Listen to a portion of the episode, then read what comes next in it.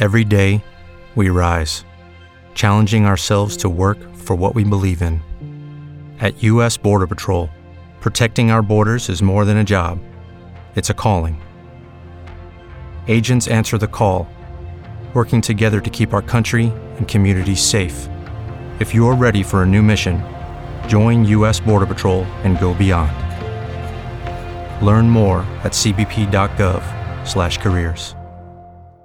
¿Te preocupas por tu familia? Entonces, ¿por qué darles solo huevos ordinarios cuando pueden disfrutar de lo mejor? Eggland's Best, los únicos huevos con ese delicioso sabor fresco de granja, además de la mejor nutrición, como 6 veces más vitamina D, 10 veces más vitamina E y 25% menos de grasa saturada que los huevos regulares, además de muchos otros nutrientes importantes. Así que, dales los mejores huevos. Eggland's Best, mejor sabor, mejor nutrición, mejores huevos. También tiene una, unas simbologías muy curiosas del color de la magia. que te habla absolutamente de magia negra y de pactos demoníacos. Por eso cuando crea los portales, hace esto. Bienvenida a Familia Nocturna a este nuevo episodio de Hablemos de lo que no existe. El día de hoy, como me pueden escuchar, estoy emocionado porque está aquí en el estudio mi buena amiga Mina Martin. Hey, ¿Cómo hola, estás, Mina? hola. Muy bien, gracias. Contenta de nueva cuenta de estar otra vez aquí con ustedes compartiendo este punto de vista, información y muchas curiosidades más. La gente le encantó el episodio pasado, o sea, decía, Mina, me encantas, qué padre que estás aquí. Y hubo muchos que decían, ya hagan ese episodio. Ay, sí, qué padre. Creo que si yo fuera fan, que lo soy, de este podcast porque me gusta este trabajo y me gusta lo que hacemos y me encantan las pláticas que tenemos, yo sería uno de los que hubiera puesto ese mensaje porque el tema de personajes de la cultura pop que tengan realmente un background de magia y ocultismo, para mí es fascinante. Así es que recuerdo que la vez pasada mencionaste algunos de ellos y yo dije, es en serio que ellos tienen background y desde ahí yo ya quería que se diera este episodio. Así es que soy el más emocionado de toda la familia nocturna. Gracias por darte el tiempo, Mine, y vamos a empezar. Gracias, gracias por la invitación. Y bueno, obvia- obviamente hablando de personajes de cultura pop, este, bueno, hay muchos tipos de personajes, no necesariamente son superhéroes todos, ni mucho menos, eh, pero sí tienen cierta relevancia a nivel cultural. No sé, eh, hablamos de personajes, los cuales vamos a abordar, aclaro, de una manera no profunda ni específica, porque nos va a salir el típico geek de que, no, esta, ese, ¿cómo se dice? Cómic lo establecieron en mil y cacho. No, no, aquí es, estamos hablando de cultura popular y de una eh, apreciación de elementos que están incluidos dentro de estos personajes y que llaman la atención porque pues están relacionados con el hecho de, de, de ser reales hasta cierto punto, ¿no?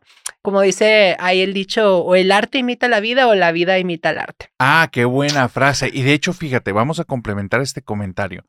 Para la familia nocturna, para todos los que nos están escuchando en este momento y tienen más datos acerca de estos personajes que mencionemos, ponlos en la caja de comentarios porque, vuelvo a decir, yo soy el más interesado en este tema. Sí. Me gusta ir la profundizando. retroalimentación. Claro. Entonces, recuerden que hablemos de lo que no existe. No estamos como tan metidos en una cuestión de una documentación a fondo, no son casos tan documentados. Es la espinita para que vayas conociendo los casos y terminando el video digas, ok, quiero saber más de esto. Y regresas para acá y al narrador le dices, hey, ahí te tengo estos datos interesantes. Porque gracias a eso nos lleva a nosotros a nuevos temas, a tener nuevas perspectivas y ya saben que eso me encanta. Así es. Un personaje con el que quiero abrir este episodio es uno de una película que ni siquiera he visto. O sea, de hecho, a raíz de lo que vi, ya la quiero ver. Ok. Esta película salió hace un buen tiempo, es de Disney y se llama La, uh, la Dama y el Sapo.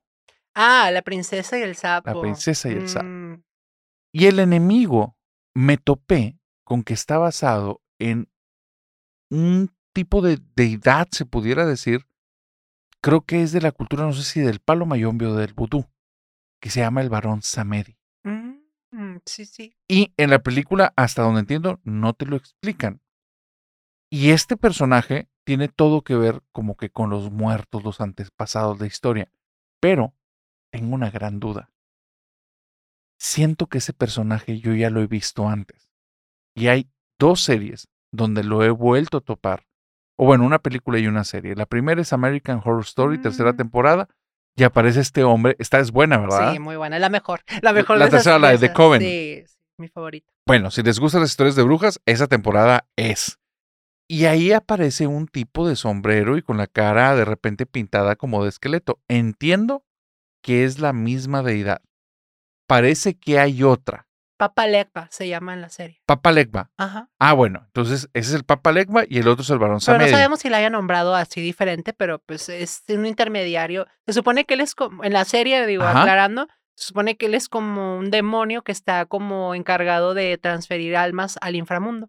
Y él como que administra el infierno, por así decirlo. Eso en la serie. Ajá, exactamente. Pero entiendo que en el, en el vudú o santería o palo mayombe, porque no, no sé exactamente si pertenece a las tres o solo a algunos, e- el Papa Legba y el Barón Samedi son... Tienen una función similar, yo creo, ¿no? Pero no son el mismo. Yo que sepa, no. No, o sea, porque está, lo que entiendo es como que Papa Legua está más eh, ubicado como demonio o como un- una persona que ah, hacen tratos con él para eh, obtener cosas. Vaya. Y el último es en Constantine. Ah, sí, Sí. sí, ese Y es, es el tipo dueño de este como antro que tiene una silla con la cual pueden tener como acceso al inframundo, ¿no? Sí, sí. Él también está basado en uno de estos dos, ¿no? Yo creo que está más basado con el de Disney. Ahí sí, sí le veo más similitud al de Disney que al, al Papa, ah, que al Papa Legba. Ok, es más bien el Barón Samedi. Eh, Sí, es como eh, una especie de intermediario en el mundo de los espíritus y el mundo de las entidades con los humanos. Eh, juegan ese papel, ¿no? Ok, esto les quiero decir a toda la familia nocturna, ¿por qué hablamos de estos personajes? ¿Por qué estamos en este tema? Porque para mí uno de los mayores descubrimientos en este podcast que a mí me impactó muchísimo, y repito el a mí, porque es en mi contexto. O Que es mi programa. hay un poco de eso, pero no tanto. Fue cuando hace muchos años leí un libro que se llamaba El nombre del viento, de Patrick Rothfuss, que a la fecha, Patrick, estamos esperando que salga la tercera parte, ya tienes casi 17 años y aún no ha salido, pero tenemos paciencia. Bueno, El nombre del viento yo creo que es uno de los libros que más he disfrutado en la vida. Muy bueno, se los recomiendo si les gustan los libros de fantasía. Y resulta que cuando ya estoy aquí en el podcast, me topo, cuando estoy haciendo investigación acerca de qué es la magia caos, me topo con que me estás describiendo ese libro de pe a pa, diferentes sucesos que ocurren y lo que él explica con otros nombres y otras denominaciones es lo que se explicaba como magia caos y me impactó. Dije, a ver, yo veía que Patrick Rothfuss tenía una imaginación impresionante y ahora estoy viendo que prácticamente se fusiló. Mm, Hay demasiadas cosas en ese libro que son ideas personales, pero toda la cuestión mágica es esto. Y entonces comencé con la pregunta, ¿qué otras cosas están ahí en la cultura pop que estén en este mismo contexto? Desde ahí viene este episodio. Así es que, una vez dicho esto, Mina, cuéntame qué personajes traes por ahí para nosotros. Oye, pues el primero yo sé que es muy cliché y muy clásico. Este, a lo mejor mucha gente. Yo, yo la verdad y sinceramente desconocía la historia previa, siendo que fui muy fan de sus películas desde los ochentas, no, casi noventas, que es el, el Chucky, ¿no? Eh, Este, el muñeco diabólico, ¿no? Eh, porque pues todo el mundo ya saben que lo vemos como el Chucky eh, pelirrojo y que mata gente, que es este Charles Lee Ray, que es un asesino en serie que se mete al muñeco para eh, pues lograr obtener vida eterna a través de estar cambiando de cuerpos, ¿no? Y que pues es un personaje que hasta hoy en día todavía se mantiene muy vigente, ¿no? Eh, pero resulta que yo no sabía, había desconocido que Chucky sí estaba basado en una historia real. Esta historia eh, precisamente eh, pues va muy de la mano con el vudú, que también es parte de, de donde Chucky, vamos a decir, tiene sus poderes, ¿no? O vamos a decir que pues por ahí funciona, ¿no? Por medio del vudú. Resulta que en Florida del 1903 por ahí, 1904, había una familia de gente muy adinerada, tenían, pues en ese entonces ya saben que es- estaba la esclavitud a todo lo que daba, y eh, había una señora que era esclava de esta familia, una señora eh, de edad media, eh, mediana edad, y eh, la persona pues era practicante del vudú. Pero el problema aquí era que la familia de dinero pues eran muy abusivos con ella, o sea, eh, golpes. eh, era una familia muy, como, ¿cómo puedo decirles? Muy violenta o que los, no los trataba como personas, ¿verdad? Vamos a decir que las trataban de lo peor. Incluso hay por ahí algunas teorías de que la, la, esta esclava iba había tenido una niña, la separaron de su hija y la vendieron así como si fuera un producto. Entonces ella en venganza eh, crea un muñeco de paja y tela este, y se lo regala al hijo de la familia, que es, eh, es- se llamaba Robert, el, el niño en ese entonces, es lo que entiendo. Y este muñeco, eh, pues en- al parecer empezó a eh, desarrollar actividad paranormal. Entonces, eh, Robert es un muñeco que todavía existe, este, está ahorita en un museo. Y eh, pues ya tiene más de 100 años, ¿verdad? Obviamente. Eh, pero es la base de la historia de Chucky. Los relatos o las historias que marcan ahí hablan de que la familia empezó a tener avistamientos que empezaban a escuchar pasos de niño y hacía travesuras y el, ni- le- el niño pues le echaban la culpa a su hijo, ¿no? Y el niño les decía que no, que era Robert, este muñeco. Entonces, em, pues la familia empezó como a, a- a tener miedo ya después de esta entidad porque eh, hacían pruebas, ¿no? Como para ver si había algo en el muñeco. Resulta que se dieron cuenta que aparentemente como que se movía y hacía cosas, pero obviamente como tenían miedo de la magia negra de la, de la mujer esta, pues no lo destruyeron. Lo metieron en un hábito, en un hábito, en un ático y 50 años después, la persona que compra ya esta casa otra vez lo saca y vuelve a presentar los mismos comportamientos. Se supone que este muñeco, eh, pues hasta la fecha ella lo dona a una casa de, a un museo, ¿verdad? Creo, creo que el dueño es un artista, este, y ahorita lo, pues lo tiene en exhibición. De ahí nace la película de Chucky. Entonces, no es tan fuera de la ficción como habíamos pensado, ¿verdad? Obviamente, bueno, aquí estamos hablando de que, pues, Chucky común es un ente de pues un, un asesino en serie, ¿no? Es, es, es un asesino en serie que quiere como reencarnar o cambiar de cuerpo y pues vivir eternamente haciendo sus fechorías, ¿no?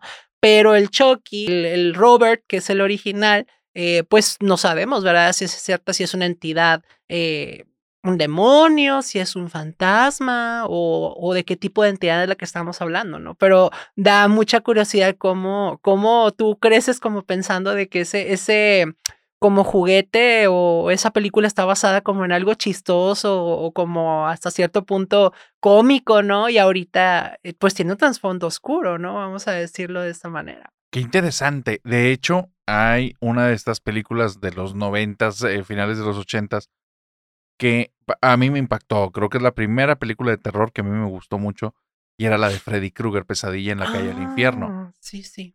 Y él, eh, dentro de la trama, te explican que él maneja una cuestión que es de un pacto con unos demonios y es lo que hace que él pueda, después de haber muerto, estar apareciendo en los sueños de las personas, de los adolescentes, y desaparecerlos, ¿no? Bueno, la situación es que más allá de esa cuestión de pactos y que sabemos que hay muchas historias relacionadas con esos que están en el ocultismo o en magia negra o en satanismo, pues cuestiones así que es como muy eh, iconográfica o muy estereotípica, el creador, él cuando era niño, se topó una entidad que lo dejó traumatizado. La entidad es algo que al día de hoy sabemos que desde hace siglos está apareciendo y siempre es en una connotación aterradora, y es el hombre del sombrero. Desde entonces, él quería plasmar ese hombre del sombrero y transmitir el terror que él sintió, y de ahí nace Freddy Krueger. Vaya, mira. Aparte, toda la connotación del asesino serial es en una situación que ocurrió en su barrio cuando él era niño de un asesino que estaba llevando, no entiendo si eran niños o personas adultas, pero de ahí, esta combinación del hombre del sombrero con esta personalidad, de ahí surge Freddy Krueger. Entonces va más allá de la ficción también.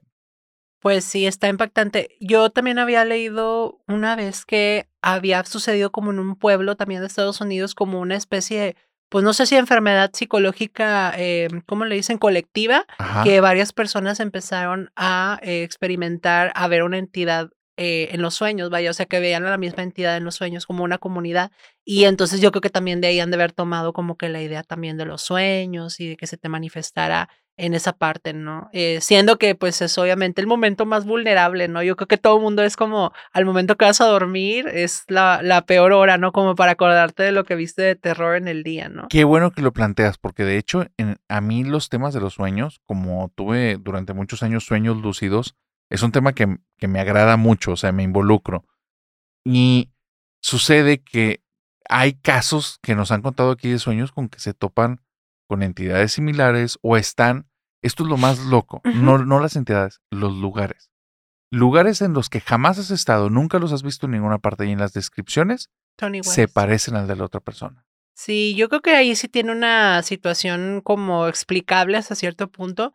Y eh, pues obviamente está la teoría, ¿verdad? De que cuando dormimos vamos al plano astral y en el plano astral, pues difieren todo tipo de, entidades eh, o las personas se muestran en diferentes formas. Entonces, a veces no es que veamos una entidad en los sueños, sino puede ser la manifestación eh, espiritual de una persona que estemos viendo. Y por eso, eh, en este plano astral, que es donde la gente cuando hace estos sueños lúcidos o meditaciones, incluso se supone que pueden viajar a otras partes del mundo, pueden irse a, pasear por París eh, si quieren, pero en, un estado de conciencia específico o programarse para irse a este plano dimensional, ¿verdad? Por eso concuerdan las, las entidades, concuerdan los lugares o que son, los perciben parecidos, porque vamos a decir que es el mundo de los sueños, que sí existe, el plano astral.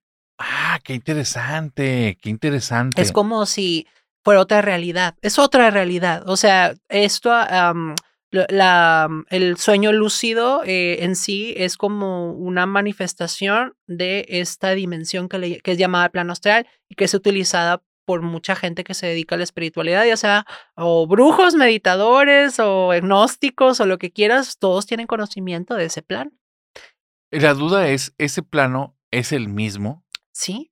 Sí, es, el mismo plano, es como otra dimensión. Pero físicamente, o sea, cuando lo describen, ¿están hablando de la misma zona? Pues depende. ¿O varía según la persona? Yo creo que varía cómo lo interpretan de acuerdo a sus... Porque pues no, cuando tú haces, tienes un recuerdo, no es al 100% verídico como lo viviste. Es tu interpretación del entorno. Entonces, aquí también se puede dar eso, ¿no? O sea, pero si tienen lugares en común y coincidencias en común, entonces estás hablando de, pues, una especie de lugar al que todos vamos cuando dormimos, ¿no? Justamente, justamente, o sea, porque la duda es en cuáles estaría nada más teniendo este sesgo de confirmación donde, ah, estamos hablando del mismo y no se parecen absolutamente nada, y en cuáles probablemente estás hablando exactamente de la misma zona, que también entraría en una situación, entonces el plano astral, de cierta manera, también es físico, porque las descripciones serían físicas.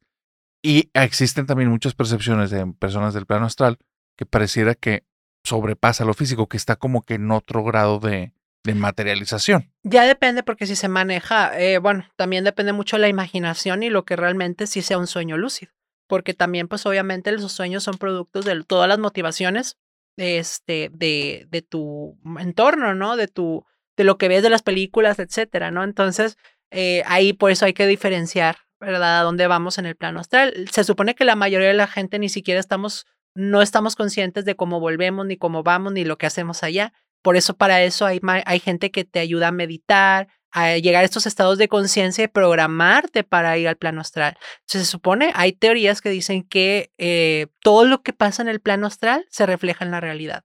Entonces, eh, vamos a decirlo que el mundo de los sueños es como el dictador de lo que después va a pasar en el mundo físico. Ah, interesa. Esas teorías me gustan, ¿eh? está, para... muy interesante. Eh, yo te, conozco una persona que hace contiene, bueno, dice que tiene estos ah, como conocimientos, ¿verdad? Para programarse en sueños. Incluso dice, dice, yo, por ejemplo, que llego a tener una diferencia con alguien, un problema, una discusión, yo me programo, duermo, sueño con la persona y le externo lo que yo pienso y que para resolver esa situación, a los dos, tres días se compone la situación. Entonces, ahí, ahí el plano de los sueños, el plano astral es un plano donde eh, se supone no, no estoy diciendo que es una realidad, pero lo que yo he escuchado de las personas que lo practican es que se tiende a materializar posteriormente en este plan, en esta dimensión. o en esta Matrix, o como quieran, Matrix, Matrix, eso, perdón. Hoy, hoy, hoy, hoy el español se anda transformando, Ando, ¿verdad? ando muy, este, Es mi, el- mi español es muy mal. Es el frío. La gente quiero que sepa que estos días en Monterrey ha sido un frío muy poco usual. Entonces, ahí nos andamos manejando con. Trabajamos con lo que tenemos y con lo que sí. podemos. Pero bueno, Mina, muy interesante todo lo de los sueños. Y hablando de los sueños, creo que está este personaje del que me gustaría que me hablas. Sí, es uno de los que tienes ahí. El Doctor Strange, que maneja todo esto en este como tipo plano astral, ¿no? Claro, sí, el Doctor Strange se me hace uno de los personajes más interesantes de Marvel y, digo de la cultura popular, porque ahora pues ganó mucha popularidad, ¿no? Con esto del cine y que eh, el actor está muy guapo, por supuesto, pero las películas también están buenas, ¿no? Entonces, ahorita lo que estaba viendo yo, eh, vamos a hablar de Doctor Strange, de lo que se ha visto más que nada en el cine, que es el que conoce la mayoría de la gente, porque pues no todos, no todos somos eruditos de los cómics ni nada de lo estilo. Eh, no vamos a indagar tanto en la mitología del personaje, pero sí en ciertos elementos que utiliza. Entre los elementos que utiliza principalmente, pues hay muchas eh, teorías metafísicas que se aplican dentro de, por ejemplo, la historia.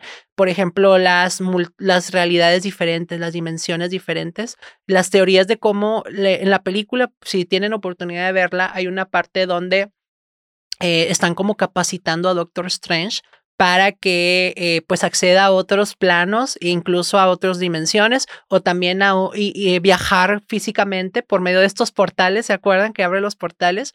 Eh, para eh, que él pueda pues capacitarse, ¿no? Y le explican un poquito una teoría de la realidad que pues está ahí y que hasta Ricky Morty creo que también la han aplicado de cómo la realidad está fijada de manera lineal y cómo puede, eh, vamos a decir, repetirse cada plano, ¿no? Entonces que puede haber una teoría de que haya diferentes realidades. Otra cosa que también hacen el Doctor Strange es el precisamente el viaje astral. Ahí hemos visto las escenas de separación del cuerpo físico del alma y todo esto, que también es un elemento que está basado en la realidad la geometría sagrada que incluso manejan en, en estas, uh, como cuando hace sus hechizos y todo esto, hay ciertas, no todas, pero ciertas, um, ¿cómo poder decir? Como uh, señales, ¿verdad? De, de, Doctor Strange que están basadas en geometría sagrada.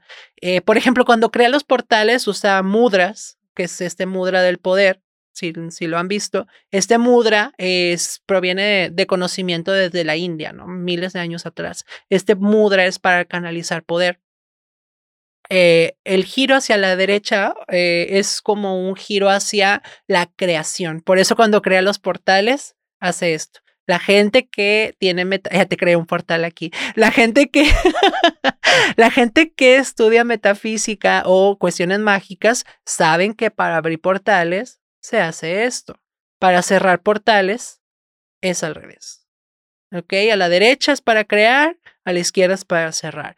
Porque son los dedos de poder. Los mudras también los usa Scarlet Witch y otros personajes de los cuales vamos a hablar. Las posiciones de las manos que usa Doctor Strange para, eh, vamos a decir, hacer sus ataques y todo. Hay ciertas que son reales, eh, otras son más estéticas para que sean bonitas en las películas o en los cómics, pero están basadas de posiciones que se hacen para canalizar energía o ciertas intenciones llamadas mudras, ¿verdad? Que también los pueden ver reflejados en la religión, que son eh, cuando, no sé si han visto que el niño Dios siempre está así, o que si ven una imagen de Cristo está así, o está con la mano así, son mudras de poder, mudras de protección. Eh, son eh, como canalizaciones energéticas que tienen una eh, mucha historia previa. No es este, esto es, viene desde culturas de, la, de los hindús, ¿no? Que ya tienen mucha antigüedad y pues como se dice, que nosotros tenemos el poder en las puntas de los dedos, por eso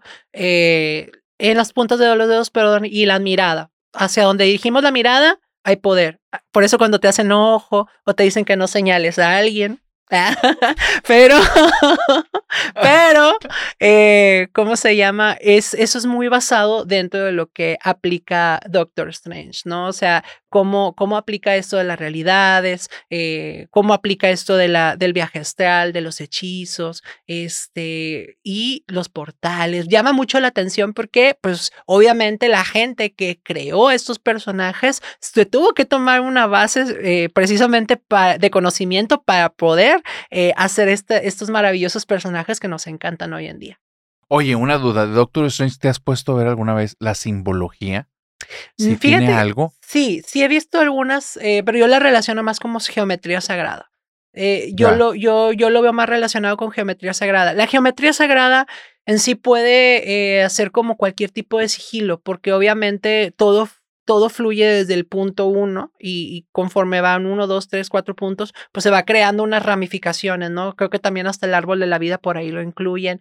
Son, son geometrías que existen eh, en todo, la geometría sagrada existe en todo, ¿no? Entonces, pues ahí en Doctor Strange, obviamente toman unas muy estéticas, muy bonitas para que pues, sean impactantes, ¿no? En los cómics, en las películas y todo, pero tienen una base eh, que hablamos de la geometría sagrada, que es conocimiento, este, pues espiritual o metafísico, como quieran decirle, ¿no? Y si Doctor Strange está manejando la geometría sagrada y estas cuestiones de apertura de portales y los mudras, ¿qué es lo que maneja Scarlet Witch?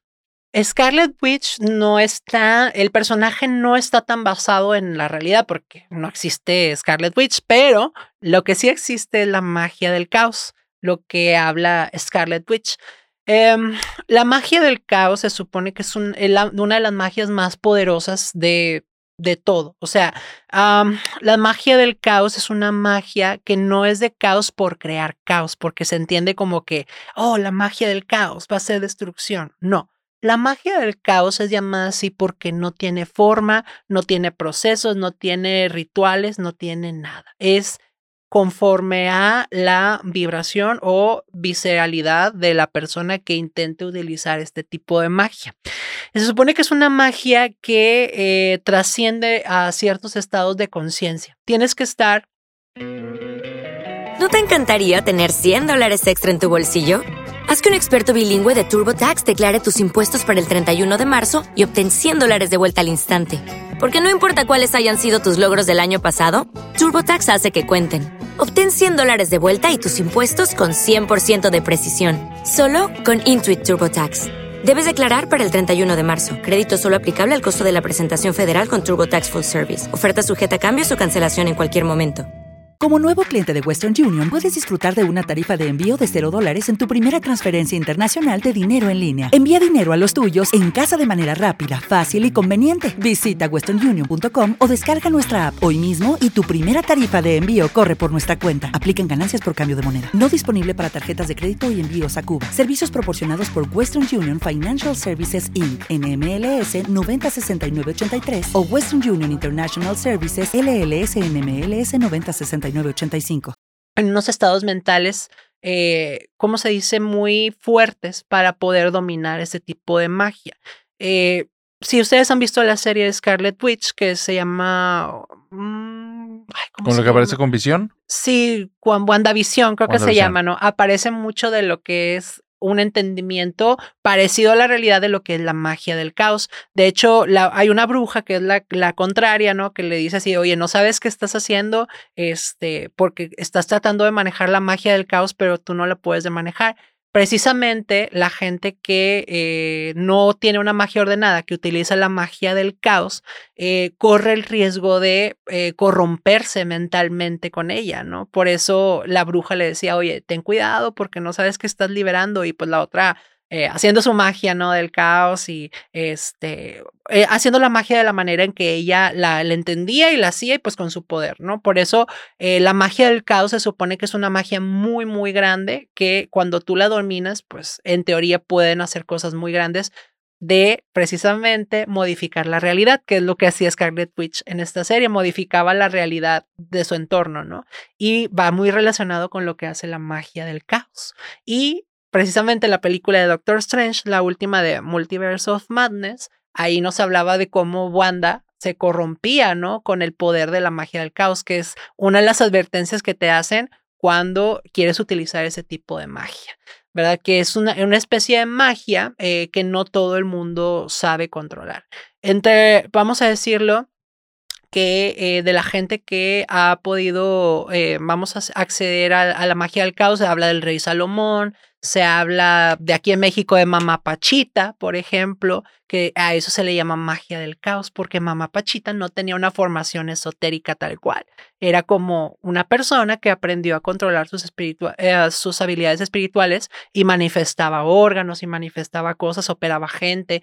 Jesucristo también se menciona entre los expositores de la magia del caos viéndolo desde una perspectiva metafísica, ¿verdad? No nos metemos con creencias, este, pero sí, eh, Cristo, el rey Salomón. Entonces, eh, eso es la magia del caos, es como una, em, como un poder eh, que, que si tú entras en los estados de conciencia adecuados, puedes manipular la realidad. No tiene rituales, no tiene como una guía, simplemente es algo que tú puedes manifestar eh, por medio de tu, tu, esencia, tu espíritu y convicción, pero tiene su riesgo, ¿no? ¿Qué es la corrupción a la que te refieres? Pues depende la, pues su sistema de psicológico, social, eh, ¿cómo se dice? No social, su sistema sentimental, emocional.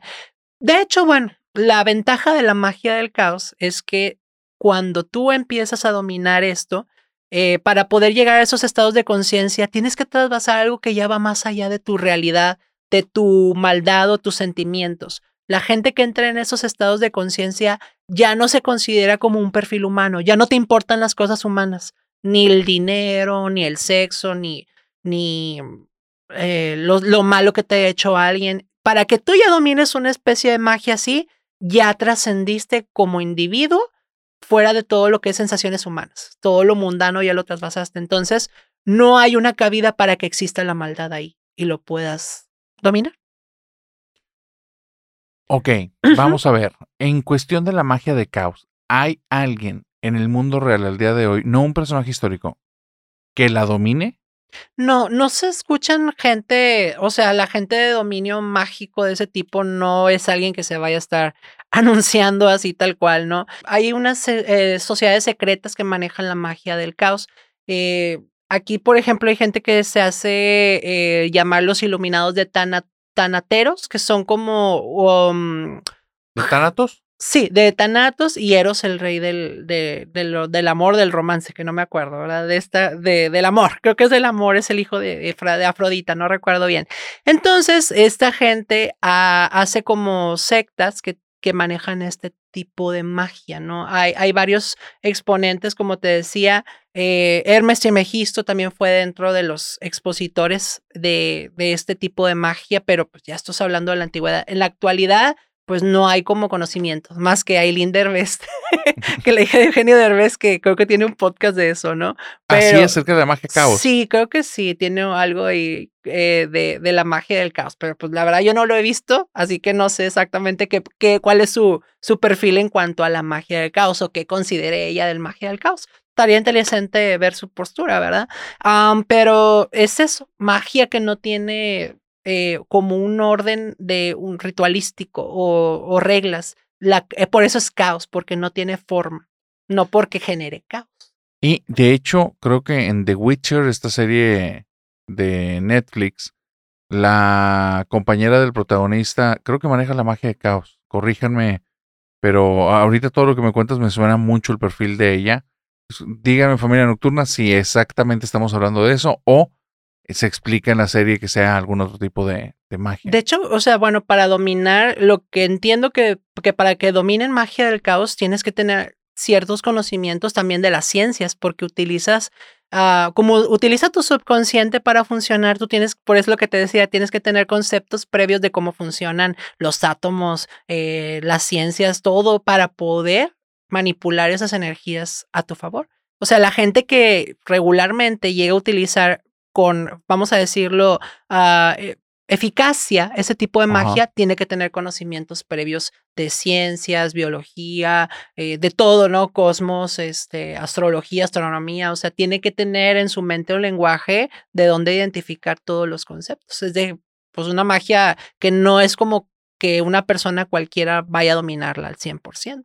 Qué loco, qué loco. A ver, tenemos a los personajes entonces Scarlet Witch, Scarlet Witch, eh, Doctor Strange. Ellos manejan dos tipos distintos totalmente de magia, retomando, perdón, de Scarlet Witch y de, ¿cómo Ajá. se llama? Doctor Strange, Ajá. también tiene una, unas simbologías muy curiosas del color de la magia, ¿no? Porque Scarlet Witch es la magia eh, roja, ¿no? Así, pues sí, es Scarlet. Entonces se supone que está relacionado con el chakra de la creación, que es el chakra, el, el séptimo chakra, ¿no? El que tenemos eh, en la parte de los genitales, ¿no? Y es el color. Y el de, creo que el de Doctor Strange está relacionado con el plexo solar, que es el que está como por aquí, donde tiene el ojo de Agamotto. Entonces, para que, para que vean. El ojo de Agamotto, sí, en la vida real No. no existe eso. Existirán amuletos, ¿verdad? Pero no. Eh, Me refiero, no hay una leyenda detrás en vida real del ojo de Agamotto que tú Mm, conozcas. No, porque ya se sale mucho de las, am, ¿cómo se llama? Eh, realidad, ¿no? De controlar el tiempo al antojo y no sé qué tanto. No, Ya, ya, ya. que ya, yo sepa, ¿verdad? Si no, cultívenme ahí, pongan en comentarios. Pero no, ayuden, esta pobre, ayuden a esta pobre ignorante. Esta pobre bruja ignorante. Por favor, please. ok, ok. ¿Y en Constantine qué has visto en él? Fíjate que en Constantine lo que llama la atención, digo, es un personaje muy querido por la, la mayoría del fandom de DC Comics y de la gente que es de los cómics, porque es un antihéroe, ¿verdad? No es, Sí. no es el típico héroe val- eh. Bonachón. No, o sea, es todo lo contrario, ser egoísta y así como que a la gente le, como que le hace clic, no sé por qué, ¿verdad? Que, que le sea egoísta y malhumorado y grosero y demás. Este, no es de mis personajes favoritos. Eh, de hecho, eh, la persona eh, creo que está basado, es, es reciente el, el no es tan antiguo como creo que tengo idea así como que sea más de 40 años, creo que no, o sea, creo que es como del 90 y tantos para acá, entiendo yo, eh, corríjanme ahí en comentarios, pero bueno, está basado en el físico de un cantante, ¿no? ¿Cómo se llama? Sting. Creo que Ah, Sting, ¿está basado en está Sting? basado en Sting, exactamente.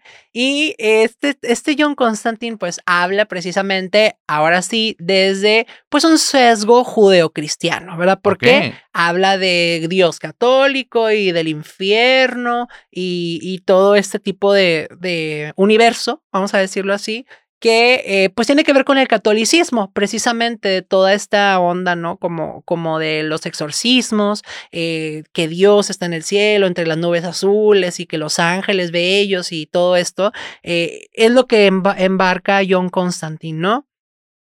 Pero básicamente mucho, fíjate, de su película, que es lo más conocido, y los cómics, yo estuve investigando y está basado más en textos apócrifos de la Biblia.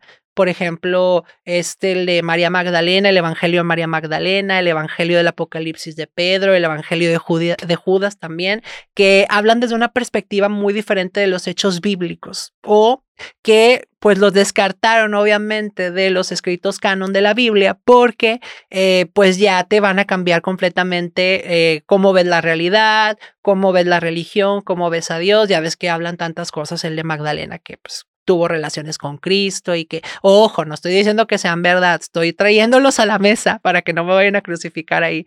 Ups.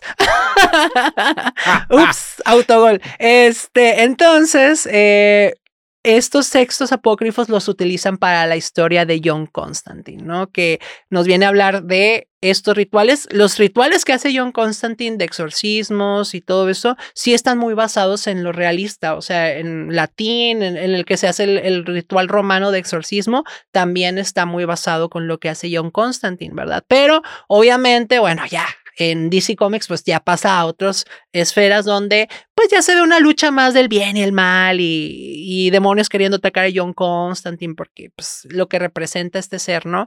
Que eh, supuestamente, eh, pues, es un ser que tiene, es una especie como de, de persona sensible, que lo que dirigimos hoy en día, que es una persona con dones, que eh, pues se vio afectado por este pasado, ¿no? Eh, psicológicamente, que digo, pasan en casas de todas las personas que conocemos a, a, la primita que ve cosas, o a la tía que ve cosas, o a la tía que ve espíritus, pero este personaje lo vivió desde muy niño, él veía los monstruos, los demonios, todo esto, y esto le afectó de tal manera que pues empezó a fumar, ¿no? Ese típico de que fuma y que le dio cáncer y todo eso, eh, pero es porque eh, precisamente como que no pudo lidiar psicológicamente con todo esto, ¿no? Entonces eh, ya empieza a ser como, bueno, la, la, temática es de estas creencias, ¿no? De que, que si se quiso suicidar ya está condenado al infierno. Digo, hay mucho, en el de John Constantine precisamente hay mucha como sesgo católico, ¿no? De lo que es pecado y lo que no es pecado y los ángeles.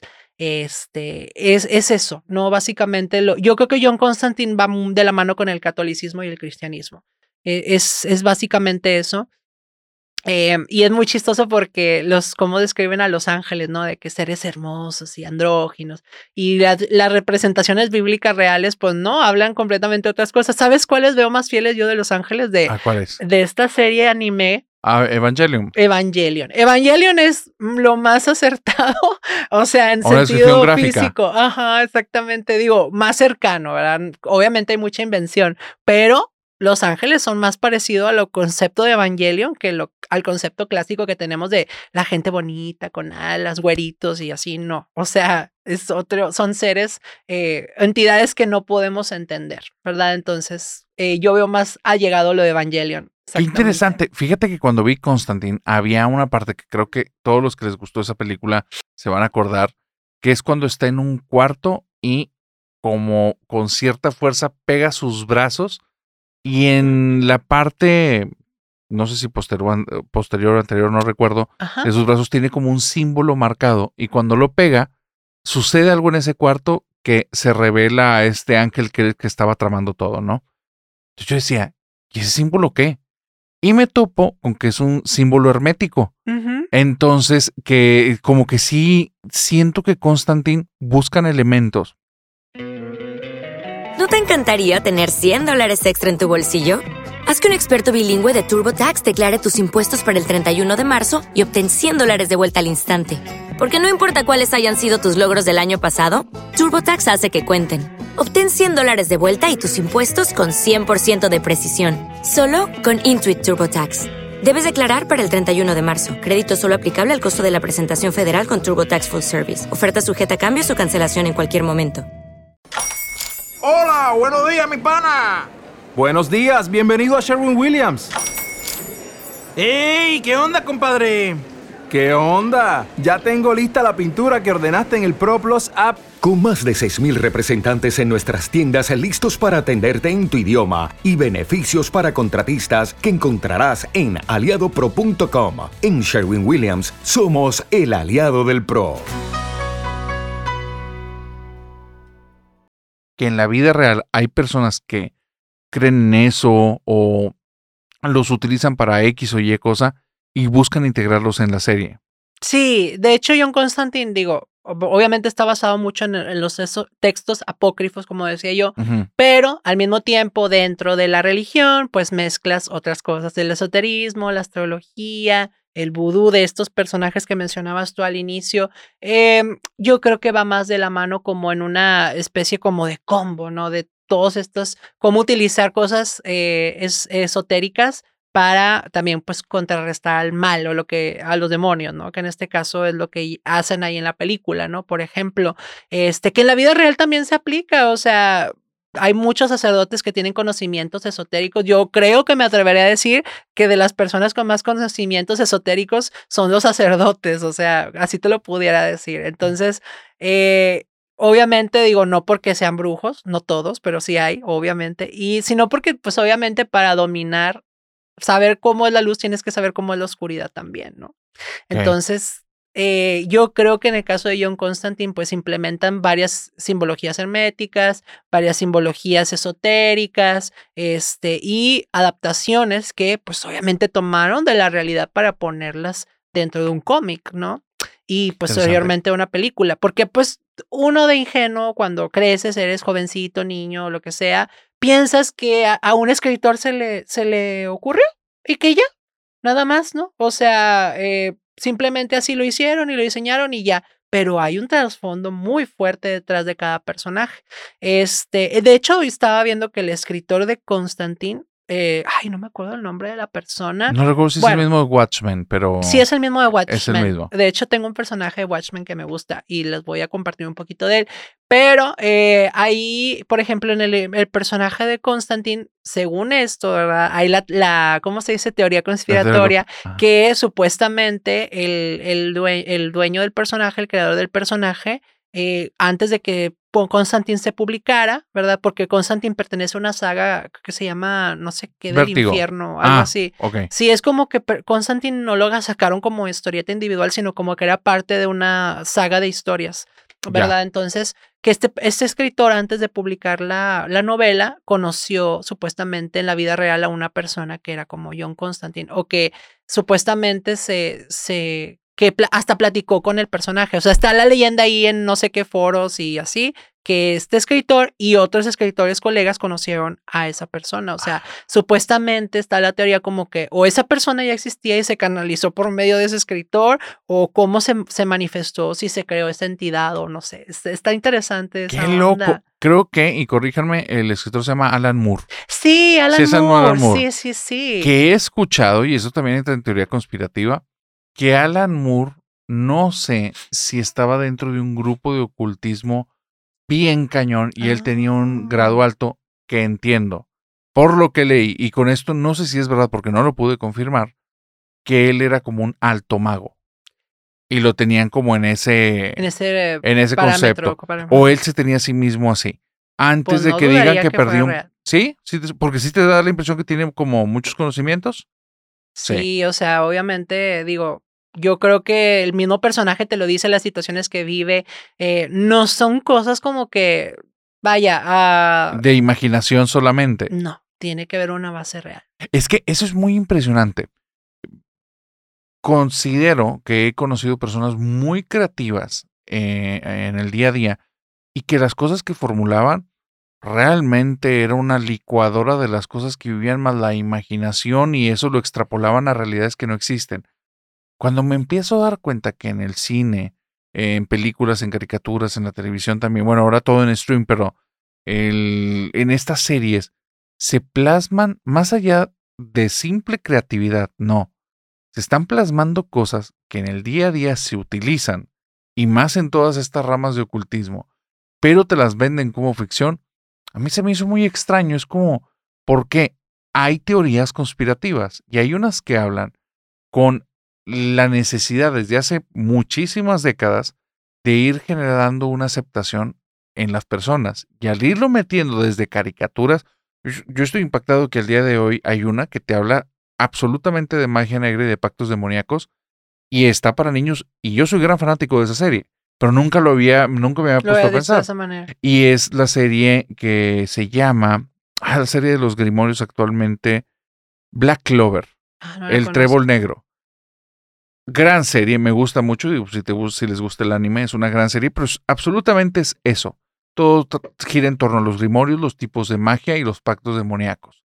No, en mi opinión, no tienen nada de sesgo judio-cristiano, más bien está cargado a ocultismo. Y todo habla de simbologías, eh, de la alquimia, muchas cuestiones alquímicas. Entonces, me resultó una locura porque conforme íbamos platicando temas en el podcast, me llevaba una y otra vez a la serie de la Black. Clover. Y dice, qué loco. O sea, es lo que aquí me están contando, que creen en eso y allá lo plasman como una caricatura. Sí. Es muy raro. Bueno, Las teorías conspirativas de como de irte adaptando a los conceptos, ¿no? Es lo que dices tú. exacta. Es una metodología, o sea, esta metodología hace poco comenté, vino aquí un hacker. Que aunque me salga un poco el tema, es, es temas que van de la mano. Y con el hacker di un ejemplo relacionado con el gobierno actual y la educación. Y entonces una persona se molestó mucho y me dice, no estés atacando al gobierno. Y yo, no, no, no. no. Este podcast no se trata de eso. Este podcast se trata de meternos en situaciones que están ahí que se supone que no existen y empezar a indagar un poco desde esta, eh, no sé, esta, esta, esta vena indagatoria, estas ganas de saber más, esta curiosidad. Y desde ahí surge el podcast. No es tener ningún partido político, religioso o no, no es de buenos y malos, es, se supondría que esto no era verdad, ¿no? porque está ahí una y otra vez repetido en diferentes cosas? Ahí te va un símbolo que me ha llamado mucho la atención porque hay que entender que no porque aparezca en todas partes significa en todo lo mismo. símbolo del rayo. Ok. El símbolo del rayo para mí no tenía ninguna relevancia. Hasta que me topo hace poco con un culto que se llama, ya sabes de qué te estoy hablando, ¿verdad? ¿No? Es el culto, el culto, me, creo que es mercuriano. Mm, discúlpenme el nombre, se los voy a deber, voy a ver si te los dejamos aquí escrito en el video, pero es un culto muy problemático de unos luciferinos que eran muy belicosos. Mucho, mucho, mucho. Entonces eran unas personas que a nivel social, no por sus creencias, sino por sus acciones, las personas los repudiaban mucho. Y ellos crean un subculto en el que ya dejan de hacer esas acciones y empiezan como a difundir sus creencias, pero de una forma velada. Y su símbolo era directamente el rayo. Y después el rayo lo tomaban por esta parte de la escritura bíblica en la que hablaba que el Satanás cayó del cielo como un rayo. Y después empezaban a comentar que hay muchos grupos que toman ese símbolo porque de forma como abierta no significa nada. De forma oculta es una forma de distinción entre ellos. Y dije, eso está muy extraño. Y entonces decían, bueno, hablemos de teorías conspirativas como los Illuminati. ¿Has visto a los artistas y a los actores? Y entonces es una cantidad impresionante de personas que les dibujan un rayo en la cara. Y no me había puesto a pensar en eso. Y a lo largo de 30 años, o sea, no es una novedad. Y, se empieza a volver extraño cómo hay ciertos símbolos dentro de estas eh, logias, cultos, creencias, que se empiezan a volver cada vez más de la cultura pop. Que, eh, desde mi perspectiva, no tienen nada a nivel estético que digas, oh, es que sí, está increíble, deberían de ponerlo. Pareciera que está puesto ahí con esta necesidad de hacer que se normalice. Y ahí es interesante. ¿Quién, ¿Quién estará detrás? O sea, a mí me queda claro que si alguien lo está haciendo y buscan que se ponga ahí, porque tiene algún interés en que se conozca, aunque sea de forma superficial. ¿Es bueno o malo? No tengo la menor idea y de cierta manera no me interesa. Es nada más Qué loco. O sea, qué loco que utilizan esa sistematización del mostrar las cosas a diferentes personas de diferentes edades sin decirte el significado que puede estar oculto detrás del símbolo para que se normalice. Y en el momento en el que ya se utiliza con un significado total, el impacto es mínimo. Porque pues sí, lo, has visto toda la vida. Exacto. O sea, lo has tenido ahí, tú lo tenías en X, Y, e. ¿Tú, ¿Tú crees que estas teorías son más conspirativas que reales o se apegan mucho a la realidad. Yo digo que sí se apegan a la realidad. O sea, esto de las simbologías, por ejemplo, con la élite, de lo que las teorías de la élite, vamos a empezar con las teorías conspiranoicas. Dale, por favor. Pero, eh, por ejemplo, eh, yo seguía mucho, yo soy muy fan de Gaga, de Lady Gaga, a mí me gusta mucho, de esas obsesiva fan. Y me acuerdo mucho que en sus primeros discos siempre salía como que con la mano tapada, así, el, el ojo, siempre se tapaba un ojo, siempre se tapaba un ojo y luego o hacía esto, pero siempre había algo con el ojo. Yo no, yo en ese tiempo ni idea, ¿no? Pero después empecé a ver que varios artistas comenzaron a replicarlo y te vas dando cuenta de muchas eh, fotografías históricas de varios artistas que tienen esa misma situación, que hablan del culto del ojo que todo lo ve, los Illuminati, la pirámide, la masonería y todo esto, ¿no? Entonces dices tú, mmm, simplemente el billete del dólar, o sea, lo tiene ahí. Lo tiene. Entonces dices tú, si la moneda más importante del mundo tiene simbologías en su papel, ¿por qué lo están poniendo? ¿No? O sea, eh, ahí tiene que haber cosas, ¿no? Digo, no estoy diciendo que esté a favor o en contra de estos manejos de sociedad que pudieran estar haciéndonos, ¿verdad? Pero pues está, hay algo, o sea, la gente, no voy a decir qué es porque pues es muy, muy soberbio hablar, ¿verdad? Decir que es esto, ¿no? ¿Verdad? Pero siento que hay algo. Em, lo mismo, por ejemplo, ahora que cuando salió Avengers, ¿no? Me acuerdo cuando em, que fue lo de Avengers, sí, cuando fue lo de Avengers que empezaron a salir después muchas películas como de multiversos y no nada más de Marvel, o sea, de varias películas eh, que empezaron con esa temática de los multiversos. Este, por ejemplo, esta de todo, todo en todos lados al mismo tiempo, ah, que hasta Oscar ganó y toda la cosa, ¿no? Entonces empiezas a ver como que te están relacionando con conceptos diferentes. Ahora, por ejemplo, pues cuando en la vida se había visto que, por ejemplo, tocaran temas de ovnis en congresos oficiales de gobierno, que ya lo han hecho en México y hubo unos memes muy raros, que ya lo han hecho en, en Estados Unidos, habla, abordándolo muy burdamente. Entonces, o sea, mucha gente pues se pone a verlo como cortinas de humo y cosas así, pero ya lo están abordando en cortes o en congresos oficiales de gobierno. Entonces, quién sabe más adelante si nos vaya a tocar ver algo de eso, ¿no? Es parte de esos sistemas como de adaptar, ¿no? Simplemente Hollywood, así de simple. Hollywood toda la vida nos vino con que, eh, con películas, ¿no? De que cuando venían los extraterrestres, este, solamente iban a invadir Estados Unidos o New York o Washington y ellos iban a salvar el día, ¿no? Entonces tú creces con esa ideología y cuando, por ejemplo, si hay algún ¿Qué es lo que primero que tú piensas, por ejemplo, si un día dicen, no, pues detectaron que viene un asteroide, este, ¿cómo se llama? Contra la Tierra. ¿Quién crees que lo va a resolver? Claro, piensas que Estados Unidos nos salve, por favor. Son especies como de manejo de conciencias o inducciones a conceptos por medio de, pues, todos los medios que nos rodean, ¿no? Entonces es muy interesante. Qué buena forma de plantearlo. Sí, tal cual. O sea, la, la venta, aquí me he dado cuenta que te guste o no te guste, cuando estás expuesto a material, estás aprendiendo. Y cuando estás aprendiendo, ya sea consciente o inconscientemente, hay cosas que si se repiten muchas veces sin darte cuenta, las vas a integrar en tu sistema. Entonces, cuando son iconos de poder, cuando son iconos de correcto, cuando son iconos de lo que debe de pasar y se van a inconsciente, yo digo, o sea, y, quiero que esto que voy a decir lo tomen con pinzas, yo digo que es peligroso. ¿Por qué? Porque ya no eres dueño de tu criterio. La realidad es que nunca lo fuiste, porque esos, esos sesgos siempre han estado ahí. Pero cuando sistemáticamente se está haciendo algo para que tu criterio vaya hacia cierta línea, yo creo que ya no es un nivel de manipulación natural. Porque a nivel natural lo hay en tu familia, en tu educación y todo, pero digamos que son tantas las cosas que se están haciendo a la vez que no hay propiamente una mano oculta que te quiere llevar a, punto A a punto B.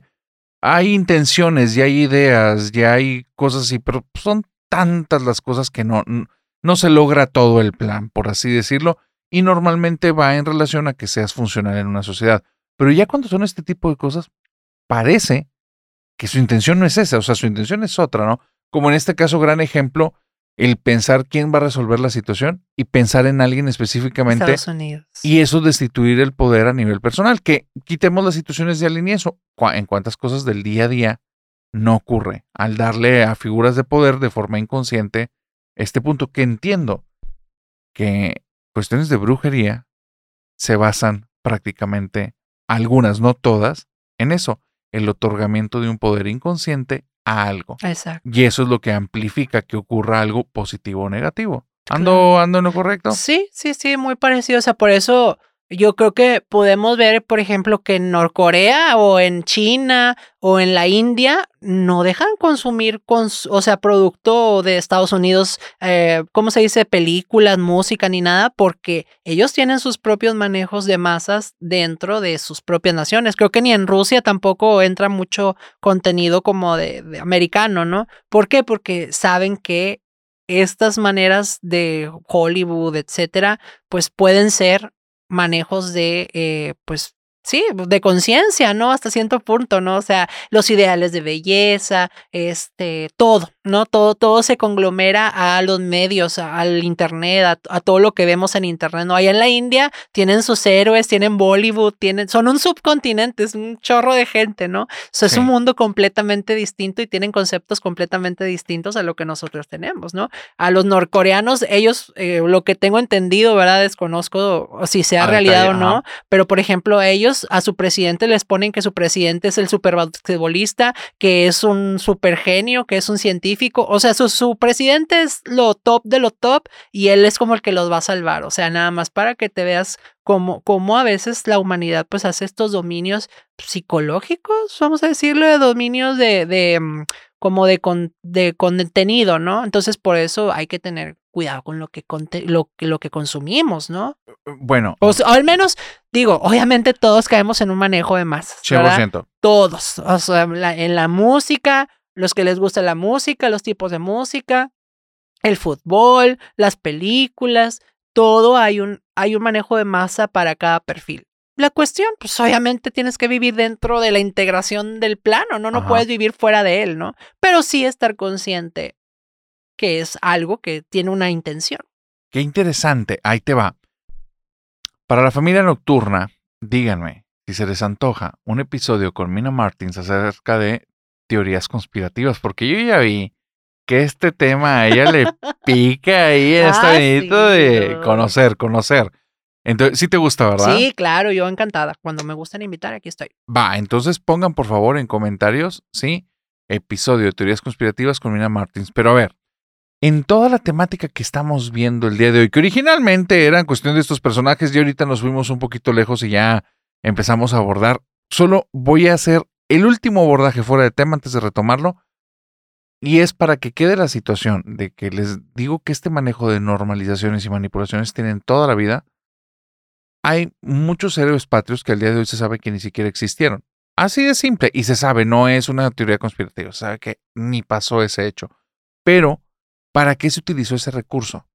Para generar patriotismo, para generar un vínculo emocional con un propósito. Que dados los tiempos, pues, el propósito, digamos, que pudiera ser hasta loable. Necesitaban que las personas tuvieran un apego para defender eh, un lugar o defender su libertad o lo que quieras tal vez era otro propósito. Muchos historiadores que sepan a detalle van a decir, no, tú no sabes detalles de la historia. Pero entiéndase que el punto es que es una técnica que tiene probablemente desde que el hombre tiene conciencia y desde que vivimos en comunidad, que es el poderte vender una idea de cierta manera con un propósito específico, normalizar las cosas y si te repito mucho algo, llega un momento en que es parte de tus modus vivendi y no te das cuenta. Si alguien está detrás de eso, es porque busca algo. O sea, no necesariamente es malo. De hecho, pudiera ser inclusive benéfico para todos, ¿va? Y es la forma de venderlo. Así es que no porque sea la herramienta de esta forma, propiamente es negativa. Solo por eso el criterio es, es importante. Yo creo que va mucho de la comprensión de cómo funciona el humano, eh, cómo, cómo la- las personas funcionamos en base a la comunidad. Hacemos Ajá. que funcione como una máquina. Entonces, pues obviamente te van a dar alimentos para que esa máquina se, se mueva, ¿no? En este caso puede ser un enemigo en común, un mal en común. Eso hace que las personas se unan y trabajen y lleguen a cosas en común. Entonces ahí es donde tienen que tener cuidado, ¿verdad? Nada más de, pues obviamente digo, todos vamos a caer en alguna cosa, ¿verdad? A mí me gusta la música o etcétera, o me gusta tal artista, eh, o el peso pluma, o esas cosas que, bueno, este, no, yo no entiendo, pero bueno, este, lo que sea, eh, solo es, consúmanlo en el sentido de no casarse con un concepto. Creo que el hecho de estar un poquito despierto y saber discernir bien de lo que vas a consumir, hazlo. Pero no lo hagas desde un sesgo completamente cegado y dejándote mover ahí. Sí, cuando, cuando- yo creo que cuando hay un, un vínculo emocional tan grande que estás dispuesto a todo por alguien o algo que ni siquiera estás en su radar, por- revisa. Que también hay momentos en la vida, o sea, hubo un momento en el que yo era un hincha del fútbol.